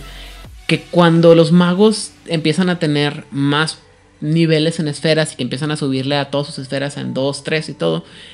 Hay esa tendencia a, aventar bolas de fuego a lo loco, ¿no? Y, y eh, las ramas del, de. ¿Cómo se llama? De. de de, hierba por la tierra, por la así de la nada, o curar con las manos. y en teoría, pues eso va en contra de lo que pasa en el juego, ¿no? Entonces, o lo que veas en el juego. Entonces, la pregunta era es, ¿debería de ser así o debería de ser más vistoso, no? Lo maravilloso de este punto es, y es uno de los puntos bien importantes de Mago, es que vas a hacer con todo este poder, ¿no? Si es bien tentador decir voy a lanzar una bola de fuego, ¿por qué no? O sea, debe de ser como bien impresionante y súper catártico generar una esfera de energía y lanzarse de la jeta a esa persona que te está incordiando. Digo, no sé los demás, yo creo que sería algo muy catártico, algo muy relajante poderlo lograr. Me encantan las bolas de fuego, pero yo siempre Pero- yo menciono que en las lo menciono porque en las películas a mí se me hacen bien más chido este estos magos poderosos que aparecen y como que todo parece que nomás eh, la, por pura coincidencia, por puros toques así sutiles Ah. hacen chingadera y media, ¿no? A eso voy. Es que sí está bien padre lanzar tu bola de fuego porque visualmente es muy impresionante. Además se considera que uno de los primeros pasos importantes dentro de lo que entendemos civilización humana, lo que cada quien quiere entender por eso fue el control del fuego. O sea, desde que alguien vio como un rayo caía y encendía el fuego hasta que alguien, alguno de nuestros ancestros dijo, si raspo estas dos ramitas secas, voy a hacer fuego. Es uno de los momentos cumbres de la, eh, de la cultura humana. Mentiras, todos sabemos que fue el tlacuache que bajó con el con su colita en llamas y nos trajo el fuego. Tan es así que todas las culturas, todas tienen un mito de cómo es que el hombre se hizo del fuego, porque es algo básico para nuestra subsistencia. Por eso es tan importante y tan interesante que siempre digamos bola de fuego. Ajá. Pero aquí entramos en lo que tú estás diciendo de cómo lo puedo lograr. Cuando yo estaba en la secundaria, yo tomaba clases de. Yo estaba en una escuela de monjas, ya se lo ya se había comentado, y tomábamos clases de educación de la fe. Una vez por semana, 45 minutos. Y en la secundaria éramos muy preguntonas, porque pues adolescentes, y en algún momento alguien pregunta sobre los milagros. Estábamos hablando sobre el Éxodo, y se habla sobre cuando Moisés parte las aguas del Mar Rojo, ¿no? Spoiler, no es el Mar Rojo, es una. es un río muy caudaloso que anda por ahí cerca, pero es parte del Mar Rojo eventualmente. Y lo que nos, nos dijo la, la, este, la profesora es algo bien interesante. Eh, Dios, Jehová, Yahvé, o sea, todo lo, eh, la, la- la deidad de los libros, de, de- del Dios de los libros, de las religiones monoteístas, es un Dios de orden. Tan es así que con eso empieza. Separó las, hizo tal. Él mismo no es que no pueda, pero no va a ir en contra de su propio orden. Discusiones religiosas para otro día. Pero lo que sí puede hacer es doblar sus propias reglas. No las va a romper, las va a doblar. Entonces, ¿qué es lo que, se suce- lo que sucede? En el caso del Mar Rojo, por ejemplo, es muy impresionante. Pero hubo este estudiosos, geólogos, todo el mundo, porque les encanta meterse a ver qué pasa con la Biblia, que vieron que en cierto momento del año el caudal de este río, digamos, baja mucho, pero muchísimo, y puedes caminar por el cauce por temporada de sequías y eventualmente el agua se deja venir por la naturaleza de donde está este lugar. Lo que nos hacía la profesora, eso pudo haber pasado, no va en contra de las propias leyes que se instauraron por esta, por Dios, Aguafiestas.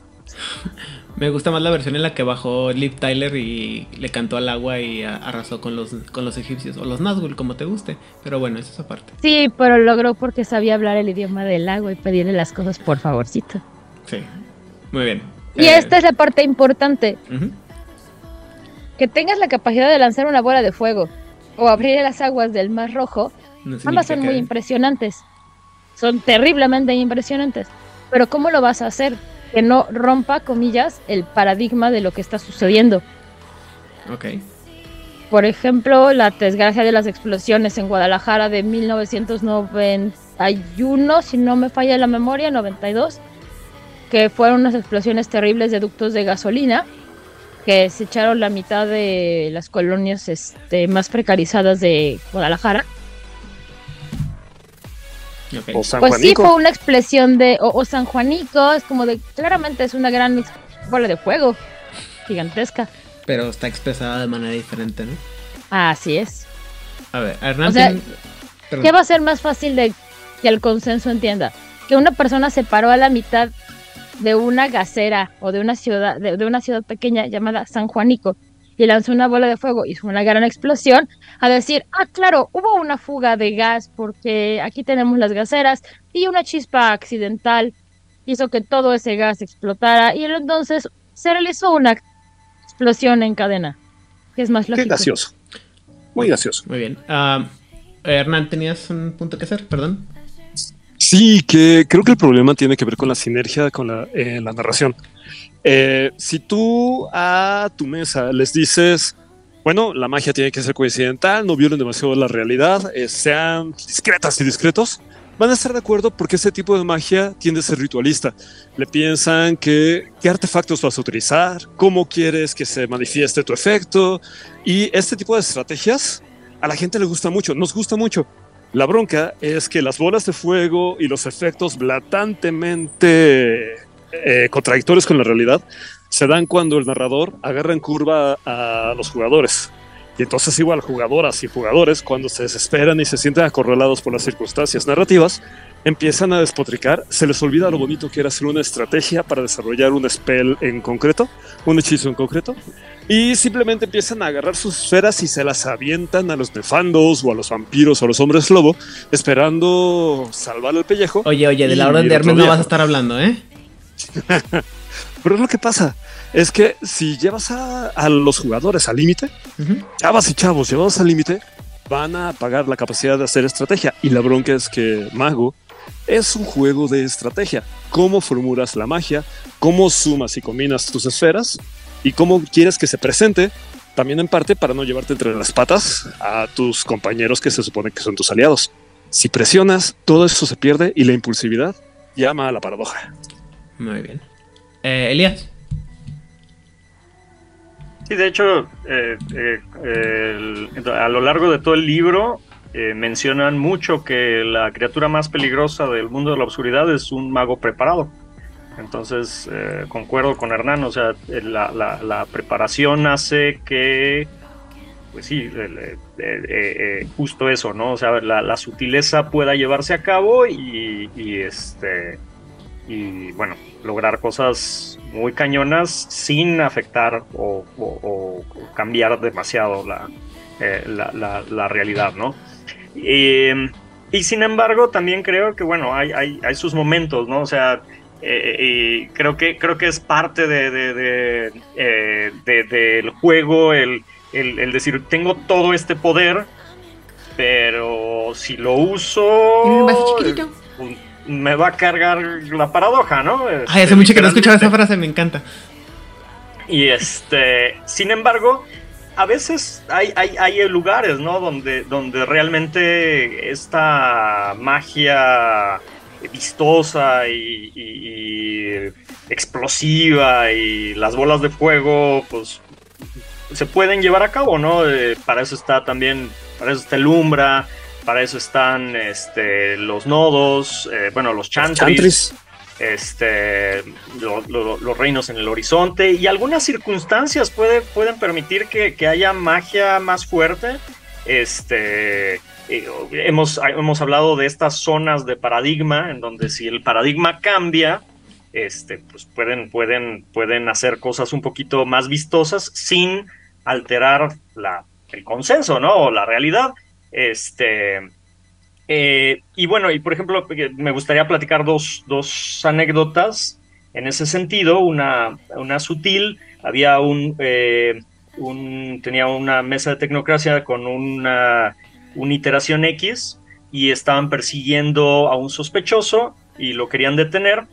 Entonces, el paradigma de esta iteración era eh, los cálculos matemáticos. Entonces, eh, el, sospechoso iba eh, por unas escaleras de, incendios y el iteración con un efecto de entropía de 3 y, correspondencia de 1, eh, se le ocurre hacer los cálculos matemáticos para ver el decaimiento de la, de la escalera, porque ya era un edificio viejo, entonces eh, eh, quería ver cuál era el punto estructural más débil para golpear la escalera y generar alguna especie de onda o, ruptura en la escalera y que se tropezara el, el, este, el sospechoso. Y bueno, digo, tuvo una muy buena tirada, entonces le pateó la, la- estructura, la, la escalera y esta vibró y se, se quebró en cierta parte y, logró eh, su cometido, ¿no? E- ese es un efecto sutil. Y por otro lado, en cierta ocasión estaba un grupo de magos en medio de un concierto masivo así de, de, de, de rock así este, pesadón. eh, con efectos especiales y todo eso y este tenían que detener a un marauder que, estaba en, en la ciudad y eh, este de hecho eh, en, su lo- locura hizo que todo el estadio empezara a, levantarse y este eh, toda la gente en el, en el lugar con la euforia y todo eso creía que era parte de los efectos especiales del, del, del concierto y permitió que, que, los mismos magos pudieran hacer algunos efectos un poco más vistosos sin incurrir demasiado a, la paradoja. Entonces hay momentos en donde creo que, que- el juego permite esa, esa exposición así de explosiva y hay otros momentos en donde tienes que, ser sutil y, pensar lo que, lo, que vas a hacer, ¿no? Entonces eso es padrísimo de Mago. Todo va bien hasta que Lestat empieza a cantar sin micrófono y todo el mundo se da cuenta que es un vampiro de verdad. Chiste ñoñísimo. No, ni tan ñoño, yo ¿Eres tú? entendí. Pero no tanto como el que les iba a decir que ahorita que estaba platicando, Lía su, concer- su concierto de, heavy metal, me imaginé a, a Disaster Area, eh, que, que la banda cuya que la mejor opción para verla es en una luna lejana, en un búnker de 30 kilómetros bajo la tierra, pero si entienden esa referencia, son unos niños. En fin, este. Ahora, una pregunta. Ya hablamos ahorita sobre el hecho de que las esferas sí son intrínsecamente relacionadas, o sea, o el, el- la maestría, el conocimiento, el uso, la aplicación de la, de la esfera sí va a estar muy intrínsecamente a- ligado, perdón, al, al personaje, al jugador, cómo lo usa, cómo lo sabe preparar, cómo todo eso, esa cosa. ¿Cómo lo mueve? Ya lo, ajá, cómo lo mueve.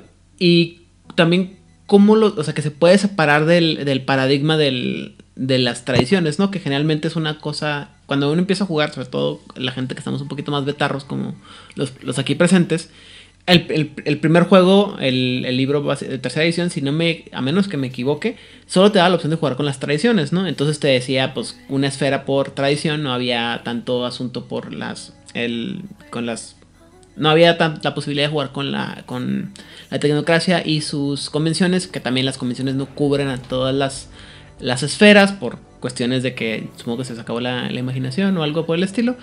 Pero una pregunta que se me ocurre es, ¿ustedes en su consideración o en su experiencia les parece que hay una, es, una o algunas esferas que son más fáciles de explicar entender y usar en el juego que otras? Spirit. Dime, Rigel. Sí, definitivamente.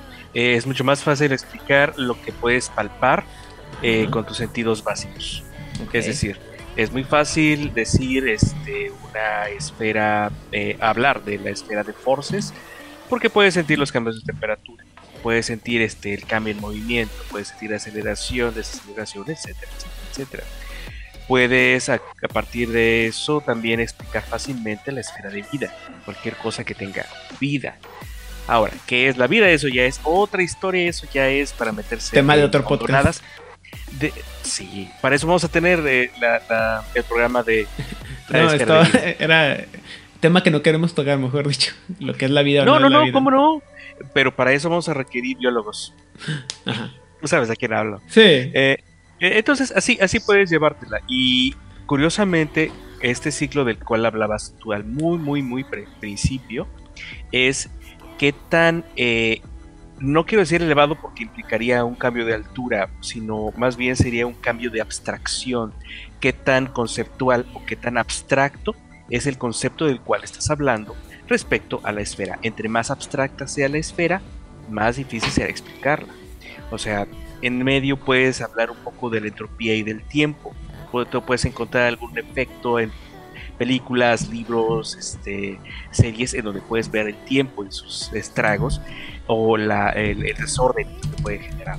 Entonces, eh, sí, eh, eh, recuperando un poquito, recuperando un poquito el comentario de Hernán, eh, quieres verte pe- pedagógico, empieza por lo más eh, más básico, más este concreto, y de ahí te vas abstrayendo hasta pues buena suerte con, con Prime, ahí sí, este eh, las primeras veces me explicaron, este, ah, sí, es de lo que está hecho el universo. ¿Cuántos? y fue, fue una comedia porque mi- quien me explicaba era, era un médico. Oh, vaya. Ah, ¿Cómo se llama? Había un, un cómic en los noventas, ¿será? No sé cómo se llamaba, pero era- el personaje principal tenía un bat que brillaba y era básicamente su espada de, de lightsaber y la usaba para combatir el mal. Solo que no recuerdo cómo se llamaba. Pero bueno. Era muy genérico, sorry. No, no, es que, eh, y aparte era así como que en su momento sí fue un, un hitazo. Pero bueno, Elias, ¿tú qué opinas sobre esta pregunta? Este, sí, de, de hecho, eh, eh, también como dice Riquel, eh, la explicación que diste al principio de, de cómo se, de este, de esta mm, esquema, ¿no? De cómo se interrelacionan las, la- las eh, esferas. Y bueno, pues las esferas materiales, si las podemos llamar así, o sea, forces, ah, fuerzas, eh, materia y vida, eh, esas tres como que son las más sencillas. Espíritu y mente creo que requieren de ahí cierto un poquito de, de, de, de- de un poquito de más explicación. Eh, tiempo también un poquillo, correspondencia y luego ya si nos vamos a, a- a la esfera tecnocrática de datos, ahí como que se vuelve ahí un poquito más, más complicado, entropía también.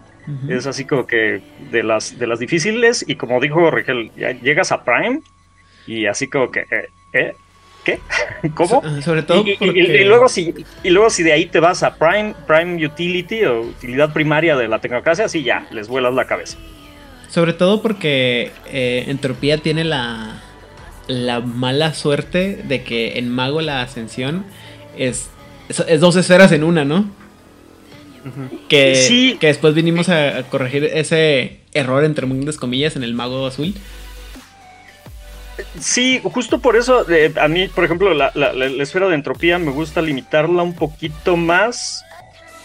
en- en- porque si no es así como la esfera para hacerlo todo por azar. O sea, sí, es que es muy probable que. De, de- de caiga- pronto todos son expertos en, en probabilidad y estadística, ¿dices tú? Ajá, sí, y te empiezan a sacar cartas de, de que es más probable que te caiga un avión a que te, este, no sé, te, te saques la lotería y cosas por el estilo. Entonces, trato de limitarla un poquito más, no es la, la, la esfera o todopoderosa. Ajá. Este, y sobre todo como que es la esfera que a la paradoja le gusta más este, Jugar con. Eh, sí, como que le llama más la atención, así que eh, justo, justo eh, procuro no, no permitir que sean tan coincidentes los efectos coincidentes. Este, pero bueno, digo, y, y también es la esfera del decaimiento, que justo como dices, este, la dividieron precisamente para, para, para el mago azul. eh, este, en, en la- el decaimiento y, y el azar, ¿no? Pero aquí es, es, es una sola cosa, entonces puedes hacer las dos y la vuelve una esfera bastante overpowered. Muy bien. Hernán. Gracias. Sí, es una navaja suiza. Yo creo que vale la pena recordar que en una crónica tipo de mago tienes a los personajes que son mundanos y ordinarios y es muy interesante jugar eh, su despertar. Creo que este tema de las esferas que son difíciles de explicar y las que no, bueno, de entrada no hay nada que explicar. O sea, tienes un personaje que de repente el mundo se le abre y donde antes veía lo que veía, ahora ve patrones. Y es parte de la experiencia y el desarrollo del personaje el que identifique qué rayos son esos patrones. ¿Por qué de repente está viendo criaturas semi-invisibles o translúcidas que representan animales o representan conceptos? Y el averiguar eso le permite aprender lo que es el, el uso de la esfera de espíritu, por ejemplo, en primer nivel. Y luego utilizar y va a explotar ese primer nivel de vida, de tiempo, de prime, de lo que sea, hasta el cansancio va a tener los puntos de experiencia suficientes para comprarse el segundo punto y entonces va a darse cuenta que esos patrones que antes veía y que ahora puede identificar como patrones de fuerzas y demás, que antes veía en infrarrojo y tal, y ahora percibe eh, las ondas de radio sin tener necesidad de conectarse con un radio, por ejemplo. Y entonces va a experimentar ahora el segundo nivel de cada esfera y aprendiendo a hacer una pequeñísima manipulación de lo que antes era simplemente un testigo. Y así no hay que contarle todo el marrano, no hay que hacer sobreexposición, como se hace en las malas películas, sino con narrativa y con experiencias, los personajes van identificando qué es lo que hacen cada una de sus esferas en cada uno de los niveles a partir de lo que sus personajes entienden de lo que es el tiempo, la sustancia del espacio, la sustancia de la materia y etcétera. Creo que tener que sentar al jugador a explicarle lo que hace su esfera implica una falla en la narrativa o que la historia va tan rápido que mejor le das sobreexposición para que el personaje tipo Matrix de ahora recárgame Kung Fu. Y entonces ya súbitamente ya sabe Kung Fu, o ya sabe Prime, o ya sabe Entropía. Ok. Odil, tengo una pregunta para ti. Hey. Hablando, habiendo dicho todo lo anterior, eh, bueno, son dos preguntas para, nomás para complicarte la vida. Uno, ¿cuál crees tú que por lo mismo, porque de repente algunos jugadores no, no pueden, o porque es difícil explicar alguna, alguna disciplina, digo, alguna esfera, como pueden ser difícil explicar algún clan, perdón. Este, ¿cuál es en tu experiencia la disciplina, que, la disciplina, válgame Dios, la esfera ¿Cuál es la esfera ¿La en qué, tu, perdón? La esfera en tu experiencia que menos se usa en, en mesa? Y la siguiente pregunta, también que también va abierta para todos los demás, es si nos pusiéramos eh, libertinos con los jugadores, permitiríamos la idea de un jugador, un, un archimago de magos, que pudiera tener maestría en todas las esferas. Creo que lo que menos he visto en el Mago Morado es tiempo. La manera en que te lo presentan es muy complicado hacer Sí, los cierto, sí, efectos cierto. coincidentales. Más allá de una lectura en el futuro o una lectura del pasado. O sea, nivel 1 o 2.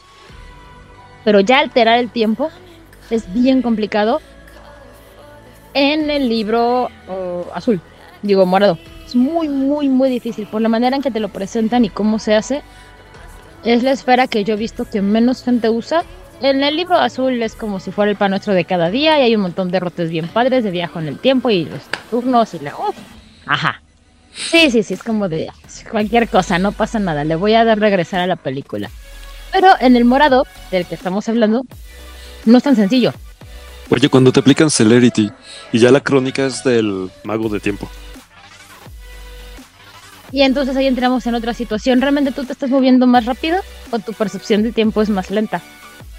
O sea, Eso lo en el entramos- episodio de la celeridad hace dos años. Sí, pero es que justamente este es el punto. O sea, si yo me, si yo como personaje quiero que, como jugador quiero que mi personaje se mueva más rápido, hay muchas opciones. Uno es con vida acelerar mi propio patrón de, de vida y hacer las cosas mucho más rápido porque puedo hacerlo. O con tiempo simplemente yo desacelero o acelero la percepción dependiendo de lo que necesite hacer. ¿Qué es lo que va a pasar ahí? Pues dependerá de qué es lo que yo quiera hacer. Ok. Y regresamos como al inicio del programa. ¿Qué es lo que quieres hacer y cómo quieres lograrlo? Tu tarea como narrador no es decirle no al, al jugador, sino cómo lo quieres hacer. Si tienes a un jugador muy experimentado, muy posiblemente el jugador ya encontró 45 maneras diferentes de hacerlo.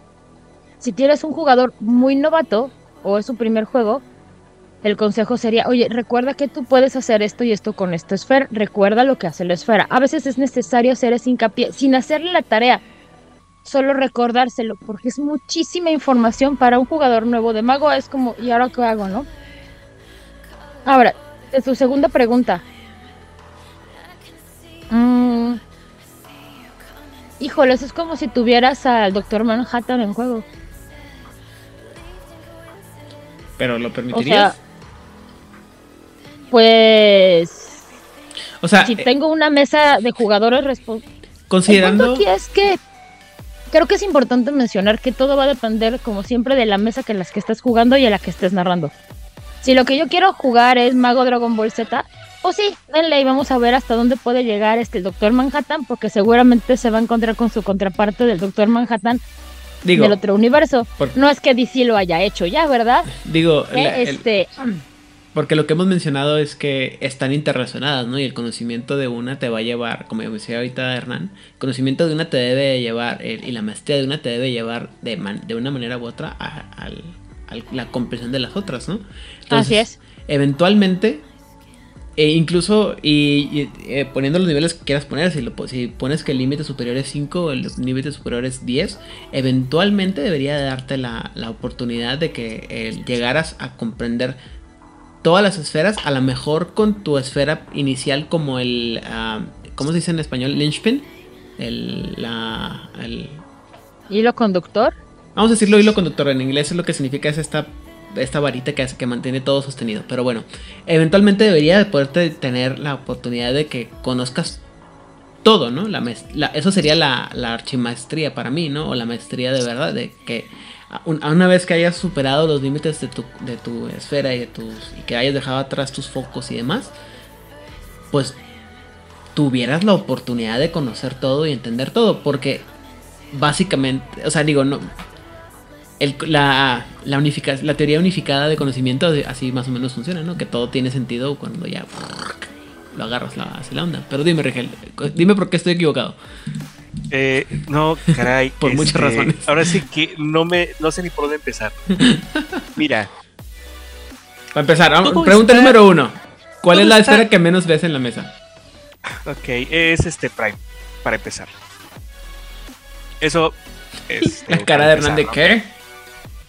Sí, sorprendentemente. Eh, ahora, eh, creo que aquí estamos perdiéndonos entre qué es la realidad y qué es la realidad del mundo real. ¿De acuerdo? Es tan complicado que sea tan parecido que tendemos a perdernos un poquito en... Voy a explicar algo del juego con lo que veo en el mundo real y no está mal. Pero la primera explicación tiene que ser dentro del juego porque si no perdemos el límite de la fantasía, tenemos a perder el límite de la narrativa. Eso es lo más difícil que he encontrado yo en el juego de mago. Tienes que acotar qué es lo que estás haciendo. Inclusive tú como narrador te pierdes. Ahora, si tienes que... Hay un personaje que puede explicarlo todo, absolutamente todo, de todos los aspectos de la realidad, eh, francamente es indistinguible de un dios. Por- Los, ¿Por qué? No, pero la todo, o sea, apoteosis suena como un, un objetivo asequible, ¿no? Digo, pregúntale a Capadocio. Digo, a Augustus Giovanni. Sí, bueno, él pretendió comer algo que le cayó mal. El punto es que este, lo que el tío Giovanni no entendió es que no estaba preparado. No estaba preparado para La mente vida. humana no está preparada para ser un, para ser un dios. Eso está, eso está, ¿cómo se llama? Probado en un millón de cómics. Sí, por supuesto, y aquí lo vas a probar por enésima vez. Si tienes un personaje que se lo diste a un jugador y estás eh, dándole todo el poder a este jugador, Ok. pues ya mejor entregale las llaves del reino que narre. Muy bien. O sea, porque prácticamente ya perdiste el control de todo. Yo digo que sí estaría chido tener un que pudiera hacerlo. Antes de que continuar y darle la oportunidad a mis otros compañeros de que respondan la pregunta, solo para que vean lo estúpido que puedo ser, el cómic del que hablaba se llamaba Mage. y, Claro, sí lo ubico. Este, Yo bueno, no veo nada. Eh, está medio fea la imagen, pero ahí se las. Ahorita se las paso. Güey, hasta tiene el mismo tipo de letra, no inventes.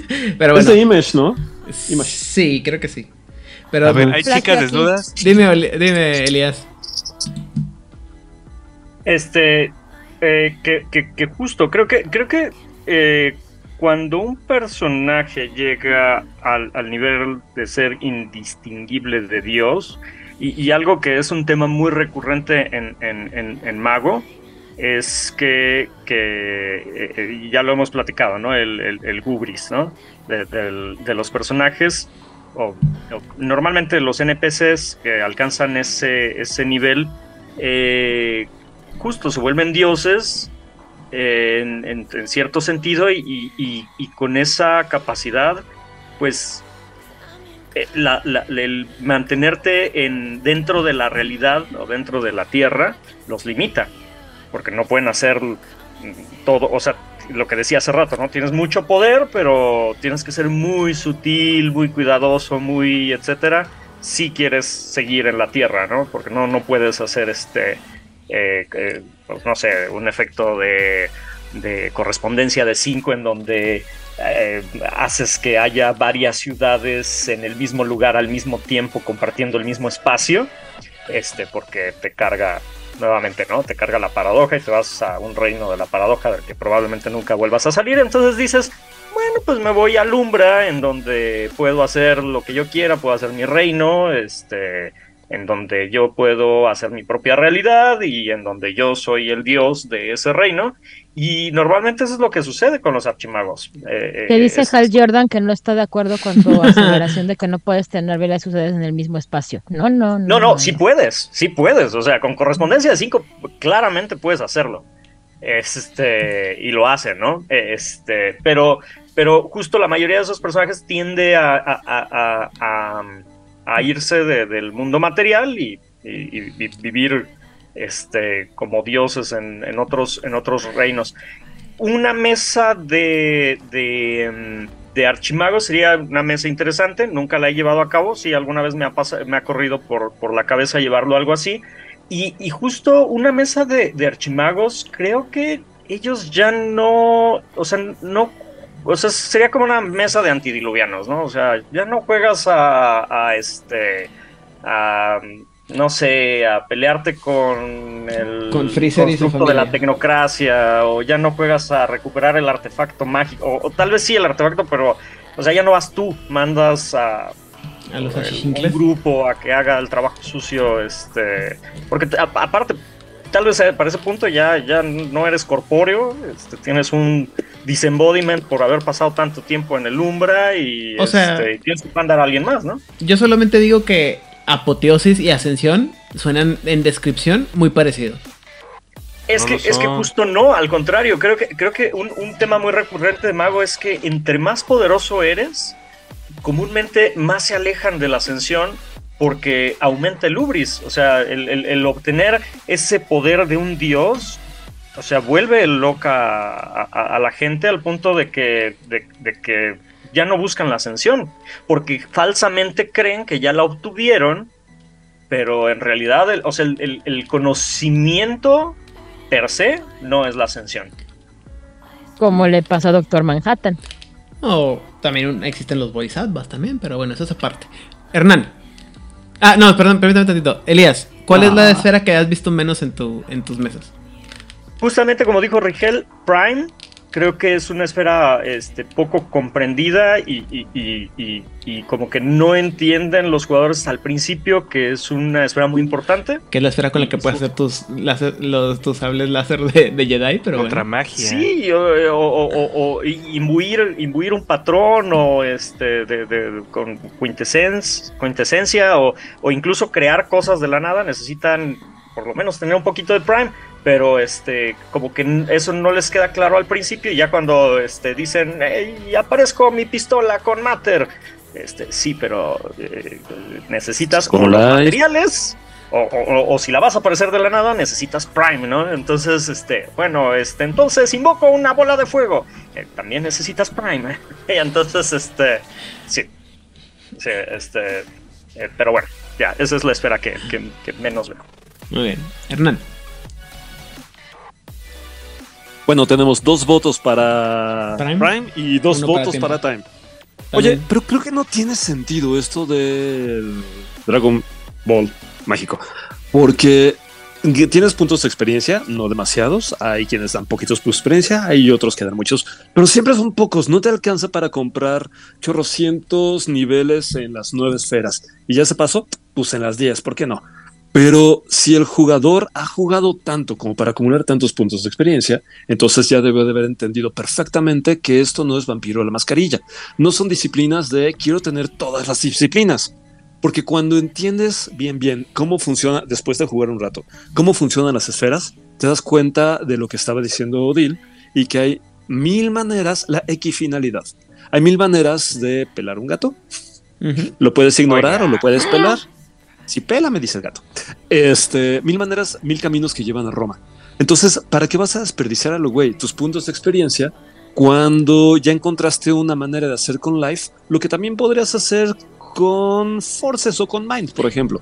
Entonces, creo, honestamente creo, que si hay alguien que desperdicia sus puntos de experiencia para ponerse cinco en cada una de las esferas, su hoja sería tremendamente redundante y sería un desperdicio.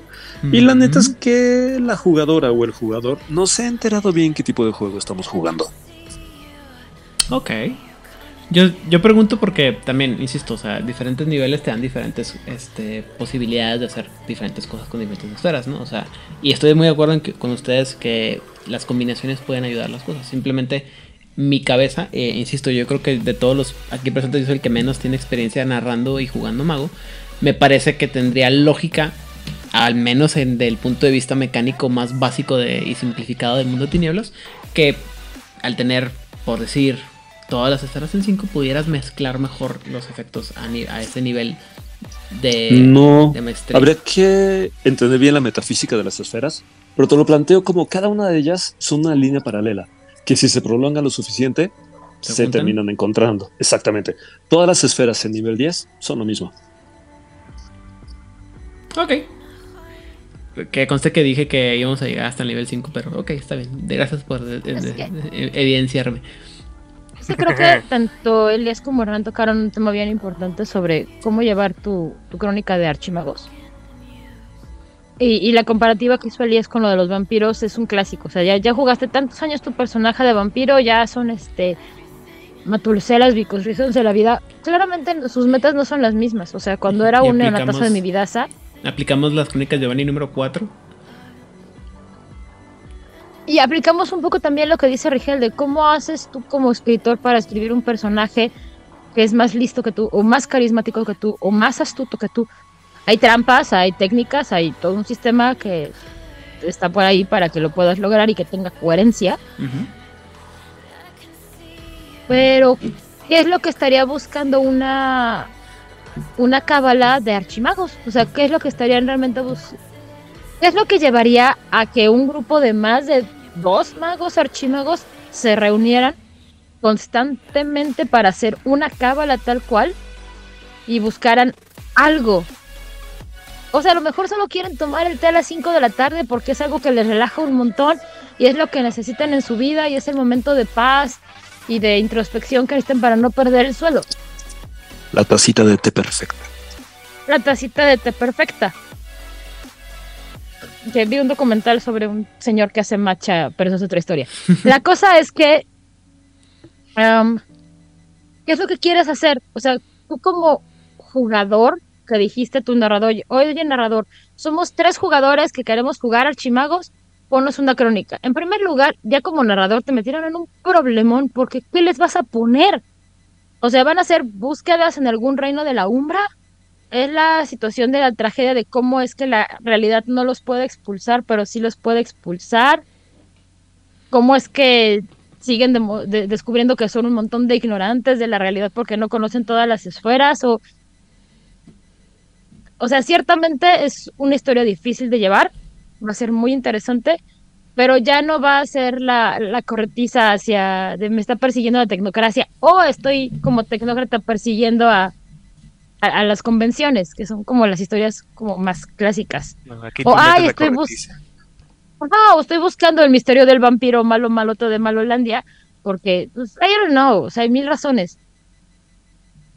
¿Qué te lleva a ti como jugadora de ser una cábala de archimagos a hacer historias? No digo que no, una vez más, no te digo que no. ¿Cómo lo vas a hacer? Y en este caso es, ¿para qué lo vas a hacer? ¿Qué quieres conseguir con esa historia? Y recordemos que esto no es Dragon Ball Z, que sí nos podemos enfrentar al dios de los dioses y al dios de los dioses de los dioses y el metauniverso y ya no sé en qué universo están y ya tenemos el cabello dorado y blanco y azul y amarillo. Me faltan creo que tres colores del arco iris Diría. y pues Diría Black Rose. Pero bueno, muy bien. Ese es Ajá. otro chiste ñoñísimo. Dime, Elías. Sí, sí, yo ya me imagino una crónica así como, este, no sé, así es más, más como un maniobrar político por influencia y crecimiento contra algún otro reino de los Incarnas, ir a negociar con los este, Dream Lords, este, un acuerdo para, no sé, este, que puedas dormir bien por las noches, no sé, y te vas, eh, como dice, dice Odil, ¿no? En la, en la, en la tardecita te vas a, a tomar el té con, con este, con Caronte, ¿no? Y, y ya. Muy bien. Está de vacaciones Caronte en su Ok. refugio. Con nuestros productos y servicios de energía renovable y eficiencia energética, podemos ayudar a reducir tu huella de carbono y proteger el medio ambiente. Desde paneles solares y turbinas eólicas hasta programas de reciclaje y gestión de residuos. En Endron estamos comprometidos con la innovación y el progreso sostenible y creemos que juntos podemos construir un futuro más limpio y saludable para todos. Únete a nosotros hoy en Endron para un mañana más verde.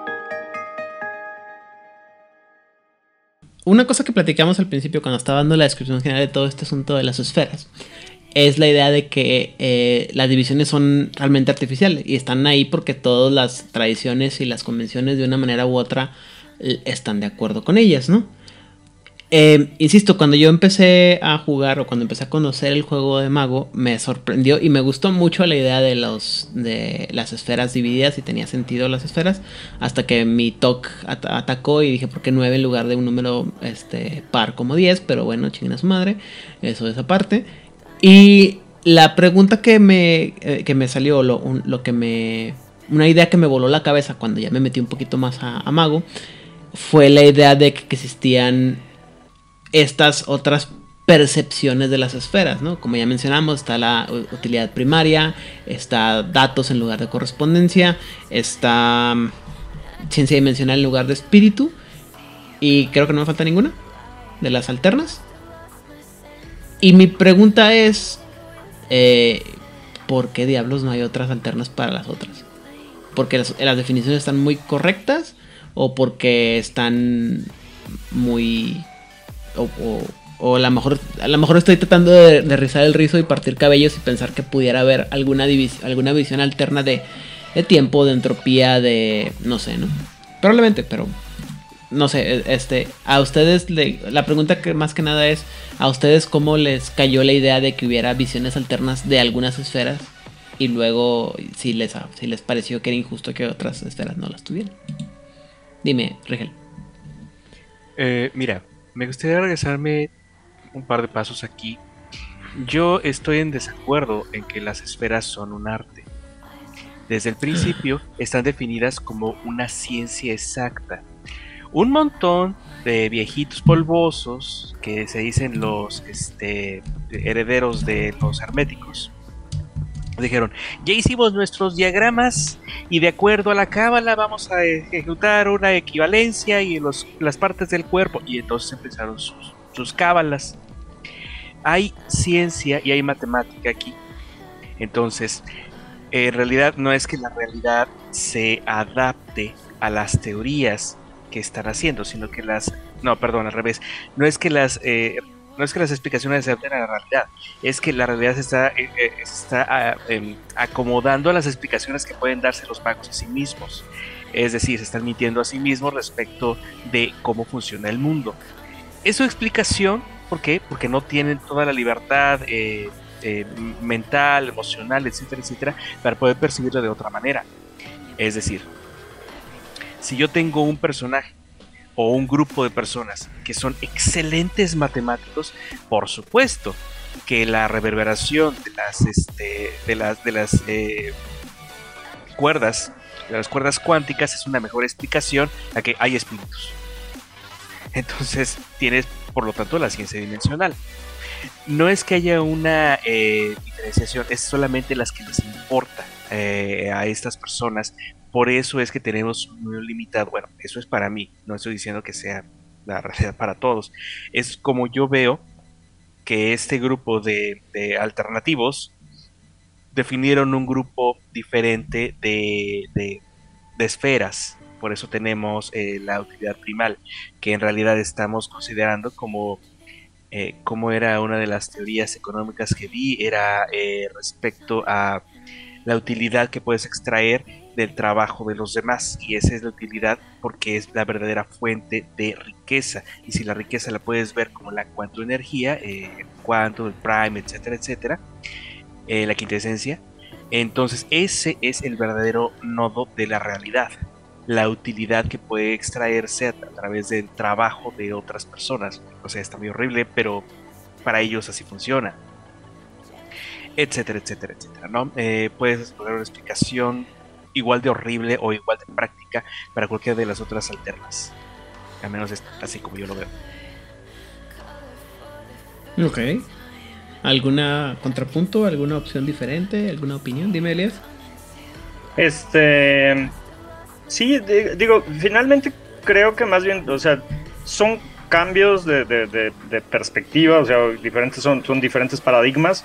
Eh, eh, es más, incluso las, las esferas eh, de las que vamos a hablar, de, los Nefandi, finalmente son las mismas nueve esferas de, eh, las tradiciones. con diferentes nombres, por, por así decirlo, este, pero, pero aunque tienen una visión diferente, o sea, por ejemplo, em, los, realmente, por ejemplo, los tecnócratas, eh, la única a la que no tienen acceso es espíritu, porque su paradigma no les permite creer en los espíritus y la llaman ciencia di- dimensional, pero dentro del paradigma tecnocrático, la correspondencia y los datos, aunque pudiéramos decir, ah, son, son dos esferas diferentes, o, sea, dentro de la tecnocracia, en realidad es la misma, es la misma esfera y existen eh, los dos paradigmas, ¿no? O sea, hay algunos que, que- que ven la esfera de correspondencia como datos, este, y no sé, una teletransportación simplemente es la, la disección numérica de un objeto y, y- y transmitido a través de la red a- hacia otro punto y para otro pues es, es un, este, una especie de, de- de teletransportación de otro tipo, ¿no? Y bueno, eh, la, la, este, la utilidad primaria que bueno, finalmente este pues sí, ver el dinero como, como, como un- un- una energía, un flujo de energía, este, creo que, creo que es, es- es bastante válido. De hecho, el, el- el dinero, a ciencia cierta, o sea, entender el concepto del dinero es algo así como que, Ojalá, wow, ¿no? Así ojalá te vuela todos pudieran cabeza. ver cómo le veían los ojitos a Elías cuando habla de dinero. No, es que, es que en realidad, en realidad, eh, este, si, si nos vamos así como a lo, a lo más así hondo de, de, de- de- de qué es el dinero, o sea, ¿por qué, por qué vale más mi moneda? eh, eh, vale más la moneda de otro país que la mía, este, eh, ¿qué, qué es lo que le da realmente valor a un pedazo de papel, por ejemplo? ¿Y Este, ¿Quién decidió que la moneda de un país vale más que la otra? ¿Basándose en qué? Ajá, o sea, pero realmente cuando te metes así todo Sí. ahí a, fondo, es, es una cosa así impresionante que es el dinero y realmente dices, ay, ah, canijo, aquí sí hay magia. Eh, Ah, lo sí, ri- eso es magia. entiende algo dinero. O sea, más allá del mame que fue ese señor, el Ese dinero es muchacho. dinero. El entiende dinero, sí. algo dinero. Híjoles, cuando tuve la clase de teoría económica fue lo que más sufrí así como de... Y es cuando te das cuenta que por eso hay gente que literalmente sí son magos en, en Wall Street, ¿no? Porque están haciendo dinero en cosas que tú ni Y siquiera... luego entender el flujo, exactamente, luego entender el flujo del movimiento económico y crecimiento y la caída y la bolsa. O sea, realmente, digo, finalmente sí, sí, sí eh, eh, entiendo por qué el sindicato ve a- al Prime como una utilidad primaria, ¿no? Y, y- y es muy, muy inter- interesante cómo ellos lo manejan dentro de, su paradigma. Y este. Y, y bueno, pero finalmente creo que, eh, co- como decíamos, ¿no? Mucho en Mago es, es desde dónde estás, o sea, estás viendo el mismo objeto, pero lo estás viendo de distintos lados y se ve diferente de, de- dependiendo de tu, de tu punto de, de visión, ¿no? De tu perspectiva. Muy bien. Hernán Paniagua. Niño terrícola. Muchas gracias. Oye, es que estoy encontrando aquí en el Storyteller's Handbook Ajá. que justo te hablan de las esferas menores. Ajá. Eh, imagínate que estás dirigiendo una crónica y de repente tus los personajes llegan a una zona donde no te hablan, no te saben de, de vida, de prime, de entropía, no nada. Aquí, por ejemplo, te plantea como una opción es fuego, la esfera menor de fuego. Y te dice, con el primer punto puedes percibir fuerzas de fuego, la temperatura, etc. Con el segundo punto puedes controlar fuerzas menores, como llamar un espíritu de fuego, lo que, lo que te plantean es que vas a crear esferas menores tomando atributos de dos esferas eh, mayores. Entonces aquí puedes llamar espíritus de fuego y puedes controlar el fuego. Con el tercer punto puedes transmutar fuerzas de fuego en este caso, que puede ser encantar una flama o crear artefactos, cachivaches y demás llameantes, como una espada, por ejemplo. En el cuarto punto, controlar fuerzas mayores, como atar espíritus a un fetiche o invocar un incendio. Y con el quinto punto final es transmutar fuerzas mayores, como invocar un calor nuclear, una gran conflagración o, eh, o crear aves, espíritus eh, hechos de fuego puro. Y así, pues creo que puede ser un conflicto interesante el que una vez que tus jugadores ya se aprendieron las nueve esferas, se las arrebates y los lleves a un contexto donde de esas esferas nadie ha escuchado nada, pero son tribus o pueblos o gente despierta en todas las de la ley, solo que no manejan ese idioma místico, mágico, musical. Que creo que eso es parte también del, del chiste de por qué existen los, los dispares, ¿no? Las eh, tradiciones dispares, porque te lo que realmente fuera del hecho de, digo, al rato más adelante hablaremos de por qué los dispares existen, qué son los dispares, pero es parte del, de este- del, del discurso de los dispares, ¿no? Que lo que las tradiciones crearon y, lo, y las divisiones que se hicieron entre, entre, entre de y- Colonialistas. y, y por los tanto las tradiciones como las este la tecnocracia y demás es son artificiales y, y de repente vas a tener unas mezclas medio interesantes de, de lo que son la- algunas eh, paradigmas dispar con esferas y, y demás, ¿no? De hecho no me acuerdo si para edición de 20 aniversario ya habían cambiado a los los cuentacuentos ya los habían sacado de las tradiciones o nomás se quedó en, en la, en la platicada. Pero eso los, los planearemos más Nada adelante. que ver. ¿No, les- no estaban? Ahí siguen y Ah, seguirán. Sí, Cambiaron el nombre sí. como varios. Pero sí. Bueno, en fin. Eh, ok, ya hablamos sobre más lo que son, cómo se, de dónde vienen, cómo afectan, cómo se usan. Qué rollo. Digo, eh, que quede muy claro, eh, después de tres horas de estar hablando de esto, que más adelante vamos a analizar cada una de las esferas y en detalle y vamos a hablar un poquito de lo que pueden o no hacer y cómo se relacionan unas con otras. El asunto es, am, hay, eh, insisto, creo que es un, o sea, por un lado es el, es uno de los aspectos más interesantes de lo que tiene Mago, el sistema de la magia, valga la redundancia, pero también es un sistema que es un poquito complejo. Como comentaba ahorita Elías, eh, empieza de un nivel sencillo de, eh, o no creo si fueran, el que empieza con el sentir, el manipular ligero y luego este como manipular, no, no es manipular fuerte, es este alterar y luego manipular fuerte. Control Minor Forces, Control Major Forces. Ajá, controlar menor, fuerzas menores, controlar fuerzas mayores y luego ya este, alterar y luego ya maestría, ¿no? Es, es, Va a depender mucho del paradigma, de cómo te lo expliquen, de cómo funciona el juego, las mecánicas y lo que puedes hacer. Eh, no en vano hay libros enteros dedicados a cómo se hacen algunas cosas dentro de Mago, eh, porque es un sistema complejo y complicado para algunas personas. Eh, pero definitivamente es un aspecto in- interesante, ¿no? Insisto, hay... Creo que... Creo que, y seguramente debe de ser, el, el- um, el entendimiento de, la, de las esferas y de la concepción que tiene tu personaje de, las, de estas mismas y cómo las aplica para hacer su magia debe ser parte integral de la crónica y de que el personaje pueda crecer y aumentar sus niveles, no nomás de decir juntar los puntitos de experiencia, porque si no, eh, volvemos a esta paradoja que comentaba ahorita Rigel, ¿no? ¿Cómo- ¿Cómo puedes hablar, cómo puede tu personaje hablar de algo que nunca ha entendido, ¿no? Que, de lo que no tiene experiencia, ¿no?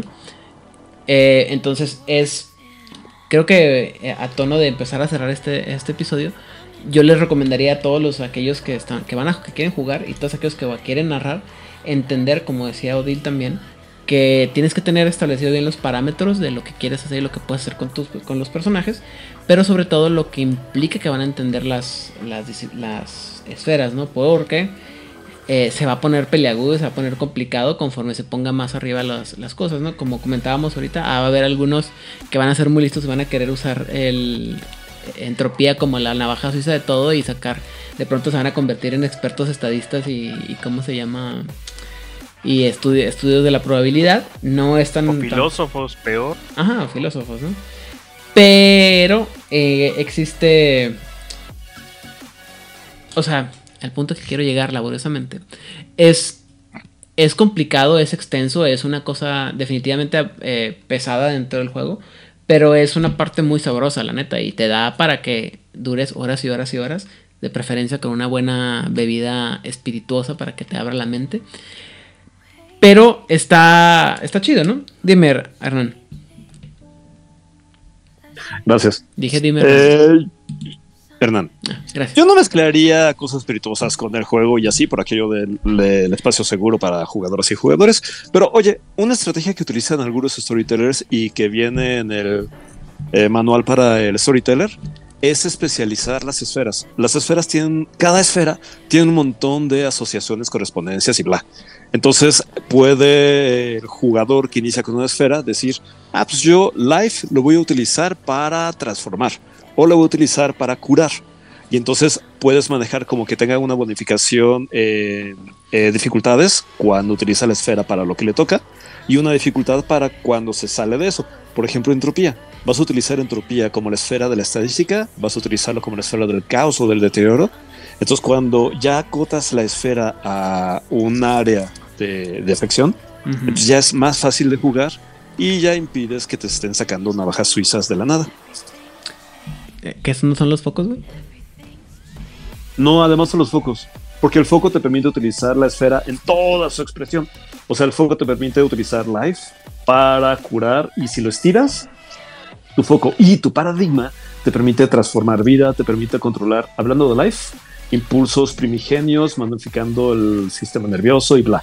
Pero podemos Pero juntar esa idea. ¿no? O sea, puedes, puedes juntar Pues, esa, esa idea que tienes tú de, de limitar el. o defi- no limitar, definir la esfera a través de un. Especializar. especializar a través de del foco de la práctica. Y que, porque creo que es la forma más fácil de explicar cómo, cómo tu personaje va a entender, ¿no? O sea, como, como comentamos ahorita. Bueno, es que mi, mi personaje tiene esta esfera y la usa a través de vida, a través de curar, ¿no? Este. O de cafeína, no sé, o sea, cada quien va a tener una forma, pero también, eh, eh, al punto que quiero, quiero llegar es que creo que esa es una de las partes en las que eh, la esfera, cómo la entiende tu personaje, cómo la usa, bla, bla, bla, es una de las partes que, tien- que, tien- que te va a dar para el trasfondo del personaje, ¿sí? Para darle dimensión a tu personaje y como lo comentaba en algunos otros episodios eh, de Mago y de otros juegos, creo que es una de las cosas que hace que el juego de Mago sea tan personalizable a diferencia de otros juegos como Vampiro, Mago y demás, en los que los poderes son muy individual, son muy eh, Genéricos. genéricos y que todo el mundo los agarra igual y no, no se ponen a pensar, ¿no? A lo mejor la forma en la que los aplicas es diferente, pero no es. no te afecta tanto en cómo. O no explica tanto cómo es tu personaje a base de estos poderes que tiene. ¿Me explico? Y en Mago, yo sí siento que la es. Perdón, perdón, antes de que dejan, se me vaya la, la cabra al monte. Odil, eh, este. Ese tipo, de ese tipo de conocimientos van a personalizar y darle mucha definición a tu personaje si lo usas bien. Ahora aquí este entramos mucho, como se ha mencionado, en la capacidad de del jugador. Creo que juegos como este, no exclusivamente mago, pero juegos que tengan un ambiente o un sistema que te permita hacer tantas cosas, van a requerir que tengas un jugador o un narrador o una mesa en general que esté muy abierta a lo este a lo poco posible y es muy recomendable que tengas un chi madral de lecturas, pero así montonales. Y desees experimentar. Un personaje, por ejemplo, que estaba súper subestimado era Purple Man. Estaba ahí, era un dude morado que controlaba un poco a la gente y ya. Y no me acuerdo el, el nombre del autor que le dio todo este trasfondo con Jessica Jones y nos hizo una historia horrible. ¿Y el con actor? eh, bueno, pero primero fue el cómic. O sea, cuando lo hacen en el cómic, la historia original es terrible. O sea, realmente duele lo que le hizo a Jessica Jones y era un personaje, este, Purple Man Yeah. terciario, ahí como que pues nadie lo pelaba hasta que Era alguien- como de Batman. Oye, Era el villano de la semana de Batman de los 60. oye. Sí. No, no, no, es que originalmente Purple Man era un perfecto No, a lo que te pero no recuerdo al autor que, que le dio toda esta historia, ¿no? O en Pues- el caso de Wanda, tocando el tema de la entropía. Pero bueno, ¿Fue Warren este, Ellis? oh, no, importa, no, no me haga caso, síguense. no, no fue Warren Ellis. Este, o en el caso de Wanda, que originalmente era un mutante que tenía gran capacidad para la entropía y luego que no es mutante y que sí es mutante y que sí una bruja, que no es bruja. Pobre personaje, le han hecho de todo. Pero es un personaje que jugaba con las posibilidades. Ajá. Todo lo que hacía era basado en ello. Ah, y cada autor le daba más o menos capacidades, haciéndola más o menos inteligente o conocedora de sus límites. Bendis, fue Bendis. Entonces, tanto Hasta que DC, llegó el- la frase más chingona de todos los cómics del mundo. No More Mutants. Sí, güey, no mames.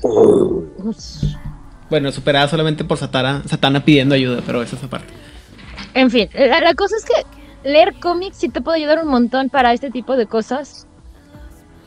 Si a lo mejor no eres una persona con mucha imaginación, porque, no sé, pues vete cómics, ya están ahí. Llamando, de- llamémosle a fantasiosos. No, no, que no No, no, pues es que hay personas que por alguna razón este, no lo han ejercitado. Ah, no. O sea, la, la imaginación, igual que como en todo en esta vida, tiene que ejercitarse. Y se vale plagiar, gente. O sea, búsquense cómics. Dense vuelo. Sí, o sea, la verdad es que hay siete historias o nueve historias dependiendo a quién le preguntes todas y ya todas las demás son copias.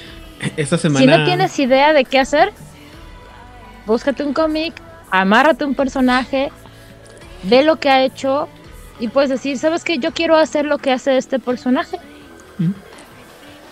Y uno de los memes que más me ha salido esta semana es el, el ser, que es el que sale de que ser DM y luego robarse, plagiarse toda la ciencia ficción del universo vida y por haber. Y así como que, yep, así pasa, definitivamente así lo es. Mm, Pues sí, ¿no? pues sí. Y, y está Pero, chido. pero ¿qué, qué, qué autor no hace eso cuando escribe un libro? Sí. Sí, no. O sea- Como dicen, no hay historias nuevas, solamente nuevas maneras de contar las mismas. Y está bien padre cuando descubres como tú, tú como jugador, cuando le cachas la idea a tu narrador de, ah, esto lo sacó de tal libro. Si eres muy fan, va a estar padre porque vas a decir, quiero ver qué interpretación le va a dar el narrador al mismo libro o a la misma historia o a la misma película. Y así es cuando aprendes a, a amar las diferentes versiones de lo- del mismo personaje en diferentes series. O medios, Así ¿no? es. Pero bueno. Hasta que te toman a tu personaje favorito y lo va a interpretar uno de los actores más anodinos de Televisa, pero esa es otra historia que me rompió el corazón hace dos semanas. Oh my god. Este, Sí, Montecristo, de güey. Monte- Televisa va a hacer un remake de Montecristo con William Levy. O Oh, Montecristo. eso es muy bajo, puede salir güey. mal. Muy bien. O sea, yo pensé que estaba, ya estaba curada de todo espanto y cuando escuché eso fue como de... Pero tenemos la usurpadora musical. Yay. Unas por otras. El balance. Dios da, Dios quita. Dios quita. Muy bien. eh, ah, ya para cerrar, este.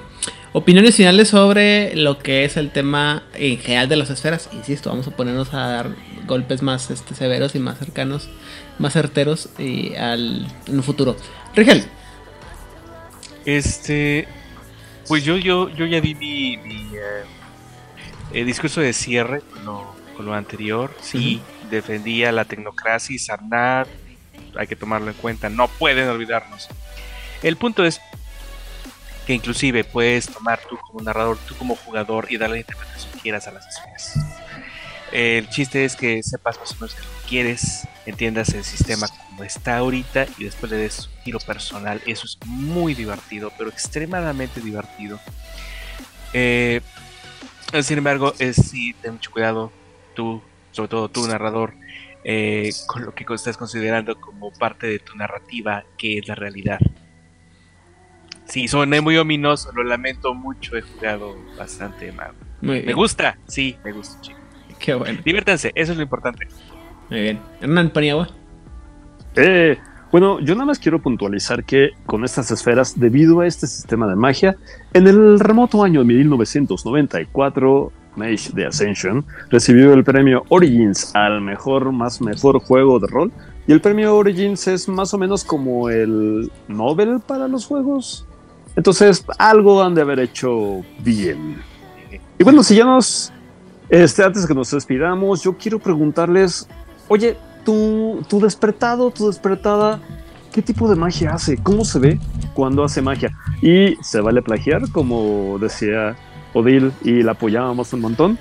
Es como que mago, como que maga. Piensa en Harry Potter, en John Constantine, los que se te ocurran.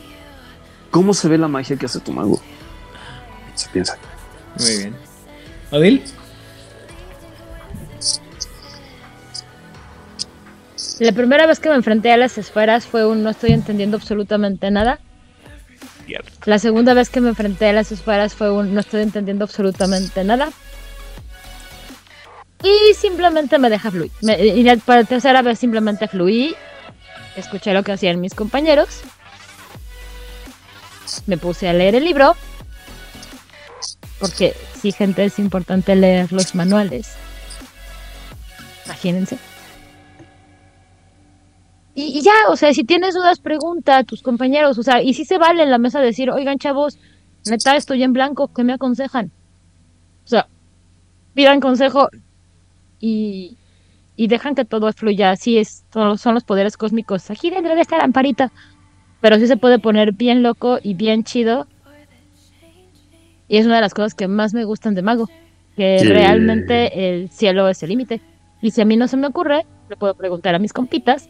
Y a lo mejor a mis compitas si se les ocurre algo. Hasta que se aparece tu maestro y te dice, toma consejo. Ese es el mejor consejo de todos. Toma consejo. Gracias, Marín. Muy bien. No entendí ese chiste, pero bueno, ¿harías? Ah, Bueno. Sheridan. Bueno, pues en resumen, este, las esferas son las disciplinas para los magos. Este, no, bueno, ya, ya hablamos acerca de, de, de- todo esto, estos consejos que, que- mencionó Odila ahorita, creo que son muy, muy importantes. Lo que mencionó Hernán hace rato, eh, tal vez para empezar, enfocarse en una, en una sola esfera, entender cómo funciona una sola sin necesidad de combinarlas, creo que es una buena aproximación para, para, para empezar a aprender. Este, obviamente, eh, digo, tal vez, tal vez puede ser, ¿no? Que, que inicies una mesa de mago, este, y, pues nunca hayas jugado antes y tienes un grupo de personas que tampoco han jugado antes. Este, creo que es, es- un juego muy padre para explorar todas estas, eh, estas posibilidades, este, ir poco a poco, digo, hay, hay mucho material de apoyo eh, en línea. Eh, digo, ya ahora con el YouTube eh, se pueden ver partidas en internet, hay gente que explica este, todo eso, así como nosotros que lo estamos explicando, así que este, escúchenos. Eh, y este eh, es, es- es lo más padre de, Mago, yo creo. el sistema de magia a mí fue lo que me enganchó en, en este juego, que es no, no te limita de ninguna manera, puedes prácticamente lo que se te ocurra hacerlo y eh, eh, incluso puedes empezar así, tal vez, o sea, usar las esferas sin necesidad de agregarle todo ese peso del paradigma y todo eso. Y es una manera de, de comenzar y después ya empezar a entender cómo, cómo tienes que justificar, ¿no? En personaje y en narrativa y en- en- en- en paradigma el, el- el que no, no nada más es tener la esfera, porque eso es algo muy importante. Puedes tener las esferas, pero si tu mago no cree que puede hacer algo, porque no va con su paradigma, no lo va a poder hacer, simplemente porque no cree que puede. Y, y, pues nada, digo, eso es, eh, yo creo que en resumen. Muy bien. Bravo, Mm, bravo, bravo. Insisto, la parte de las esferas es una parte complicada, pero interesante. Ah, yo en yo batallé un poco en entenderlos hasta que eh, retomé la parte de, la, de mi práctica personal y fue cuando me acordé que, bueno, primero agarras un sistema, lo dominas, lo aprendes y luego ya empiezas a expandirte y luego te empiezan a caer los bloques de todo lo demás y tiene sentido. Ah, yo así es como lo veo, es, una, es una práctica personal que poco a poco vas extendiendo y vas emprendiendo a, a, expandirla y la relaciones con otras prácticas. Y sí, requiere mucho, necesitas eh, leerlo, necesitas entenderlo y, y no está mal, no tiene nada de malo preguntar, eh, como hemos platicado muchas veces. Eh, agarren el libro y aunque no, el PDF, lo que sea, aunque no le entiendan, si está en inglés, eh, como dice el buen Angan, le, leo traduzco y si no entienden algo, pues pregunten. Seguramente habrá alguien en internet que les pueda ayudar y que les, que les pueda explicar, que se aviente tres horas de podcast hablando sobre una, una cosa como ese. por ejemplo. Por ejemplo. Y bueno, pues este poco a poco vamos analizando todo lo que tiene que ver con las esferas. No se me desesperen, todo vamos a hablar de la esfera, todo vamos a hablar de las esferas clifóticas, todo vamos a hablar de las esferas en sí, cada una de ellas. Este, pero poco a poco para, eh, para abarcar bastante y apretar también lo suficiente. Dicho lo anterior, saludos de redes sociales, Odil Clio. Pues yo quiero saludar a los sospechosos comunes, Sofía, Oliver, Edgar, Hernán, hola. Ah, también quiero saludar a Aldemar, a Oscar y a toda la gente preciosa de Colombia, Chile, Argentina y Venezuela que nos escuchan. Es bien maravilloso tener este, retroalimentación de, de nuestros hermanos latinoamericanos. Descubrir que pese a las fronteras y a los cientos de miles de kilómetros que nos separan, somos exactamente iguales. Eso es bien padre. Muchas gracias por, por escucharnos, por los mensajes. Además, muchas gracias a la gente de Camarilla México, a la gente de World Latinoamérica, a la gente lindísima que está en Discord ahí constantemente haciendo preguntas o comentarios. Y, y, y ya, muchas gracias a todos, que tengan una muy maravillosa semana. Muy bien, Rigel. Eh, otra vez me voy a subir al tren de Odil, ya saludo gente, me encanta la misma gente, quiero saludar a la misma gente. Entonces, eh, aparte de eso, obviamente hay nuestros sospechosos comunes y los sospechosos que, aunque usualmente están con nosotros, este día no estuvieron con nosotros. Un tal Hernán Paniego que está vinculado, habla este, muchas gracias a todos sus escuchas regulares. Este, la verdad es que es muy divertido estar aquí y oír además eh, lo que hablan de nosotros, que es de nosotros. Qué bueno que les está gustando el programa. Eh, a mí me pueden encontrar eh, ahí decolado en, en, Discord de Juárez y en Face como Rigel Vera. Saludos a todos. Buen día, buena semana. Muy bien. Hernán Paniagua. Yo mando un caluroso saludo a nuestros amigos Sofía, Oliver, Edgar y a mi mesa de rol de los domingos con quienes jugamos Mesh y nos divertimos mucho en un lugar muy muy lejano, lleno de arena llamado Arrakis. ¿Por qué Mesh en Arrakis? Azares que tiene la vida. Y también mandamos saludos a toda esa gente que se anima a jugar Mesh y aventurarse y arriesgarse a regarla y demás. Si me preguntan, les puedo dar más de 10 razones de por qué jugar Mesh. Incrementa tu reserva cognitiva y tienes una persona más inteligente y más saludable a nivel cerebral. Veritas por esta. Ya, muchas gracias. Muy bien. Eh, Elías. Este, un saludo y le mando un beso tototote a Patricia Reynoso, que eh, dice que estaba terminando de mapear el Umbra después del episodio 2 de, de, wow. de, este, de, de, los mundos y todo esto, uh -huh. y que casi avienta por la ventana de todo cuando dijimos que todo era opcional. le, mando, le, mando, un saludote.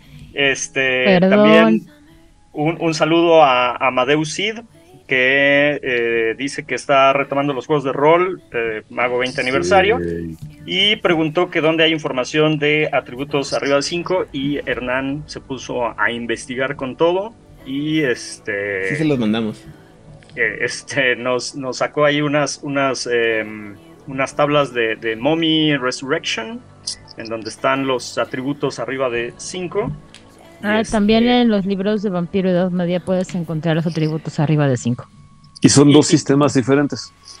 Muy y buenas. este, y- ajá, y también, y también este, de hecho, de hecho esas mismas tablitas estaba revisando, están desde Mommy primera edición y Mommy segunda edición y Mommy Resurrection, así que pues ahí hay, bueno, ya acaba de mencionar, entonces este, pues ahí está la información. A mí me pueden encontrar en todas las redes como Elías Losornio, tengo mi página en Facebook de un storyteller y pues nos escuchamos la próxima semana. Mm, Muy bien. Ah, Yo por mi parte voy a tomarme el tiempo de mandar un saludo a nuestro productor eje- ejecutivo, tiránico productor ejecutivo Vlad, que como pueden haberse dado cuenta, ya nos consiguió patrocinios de grandes empresas Ah, sí, oye. en, eh, para este programa, este es su programa. Y eh, también a Oliver, eh, Edgar, Sofía, Mónica ta- también que la estuvo rescatada este, en este episodio. A toda la gente que nos permite y nos da la oportunidad de eh, publicar en sus grupos, como puede ser la gente de Voz Latinoamérica, Nivel Aurix, eh, Vampiro de la Mascarada, Vuelo de Darkness México, 20 Natural, Gremio de la Frontera, República Mexicana Bainet, Vampiro de la Mascarada en castellano y Juegos de Rol México, así como eh, un saludo a la gente de Masterface y BTS México, Luis, Lalo, eh, Carlos, Oliver ya lo mencionamos, pero también que está en eh, jugador casual, la Monse y ah, Pepe de Corona Roll, y obviamente al ausente, el, el, sí, el continuo ausente de este programa, el temible Itzamna que está sufriendo los embates de la tecnocracia por andarle, tanto que la defiende, que es lo más triste de todo. Y este. Así son, así son. A, a la gente de. mejor era un gremlin. A la gente de Mochilas Chasm también que nos, nos apoya bastante. Y Un knocker. En Twitter a la gente que nos apoya, como por ejemplo Alberto Rolero, a Ryusino Oni como, o Asterfall también como aparece, Cutuliano y Gengis Ministry. Y demás otras personas que de repente nos, dan like y le dan retweet a nuestro programa. Este. mm, mm, mm. Fuera de México, en Colombia está Aldemar, que con el que platicamos continuamente allá en Instagram. También está en Venezuela Guillermo Moreno. Eh, en Argentina, las voces de Alander, la voz de Angan, Secretos Oscuros y el Circo de la Medianoche. Mm, en España, obviamente, eh, Nocturnadid y eh, la gente de la frecuencia, David, Damián y Rosa. Y en, en Barcelona, perdón, está eh, Emilio y David Aliaga. Si me falta alguien, eh, bienvenidos, los espero para platicar con todos ustedes a través de Twitter, Instagram, Facebook y en el Discord que de repente tenemos pláticas muy intensas sobre varios temas. Eh, yo soy Dan Rodríguez, soy su anfitrión y espero que hayan tenido una excelente noche y nos vemos a la próxima. Y por favor, compártanos. Compártanos. Compártanos.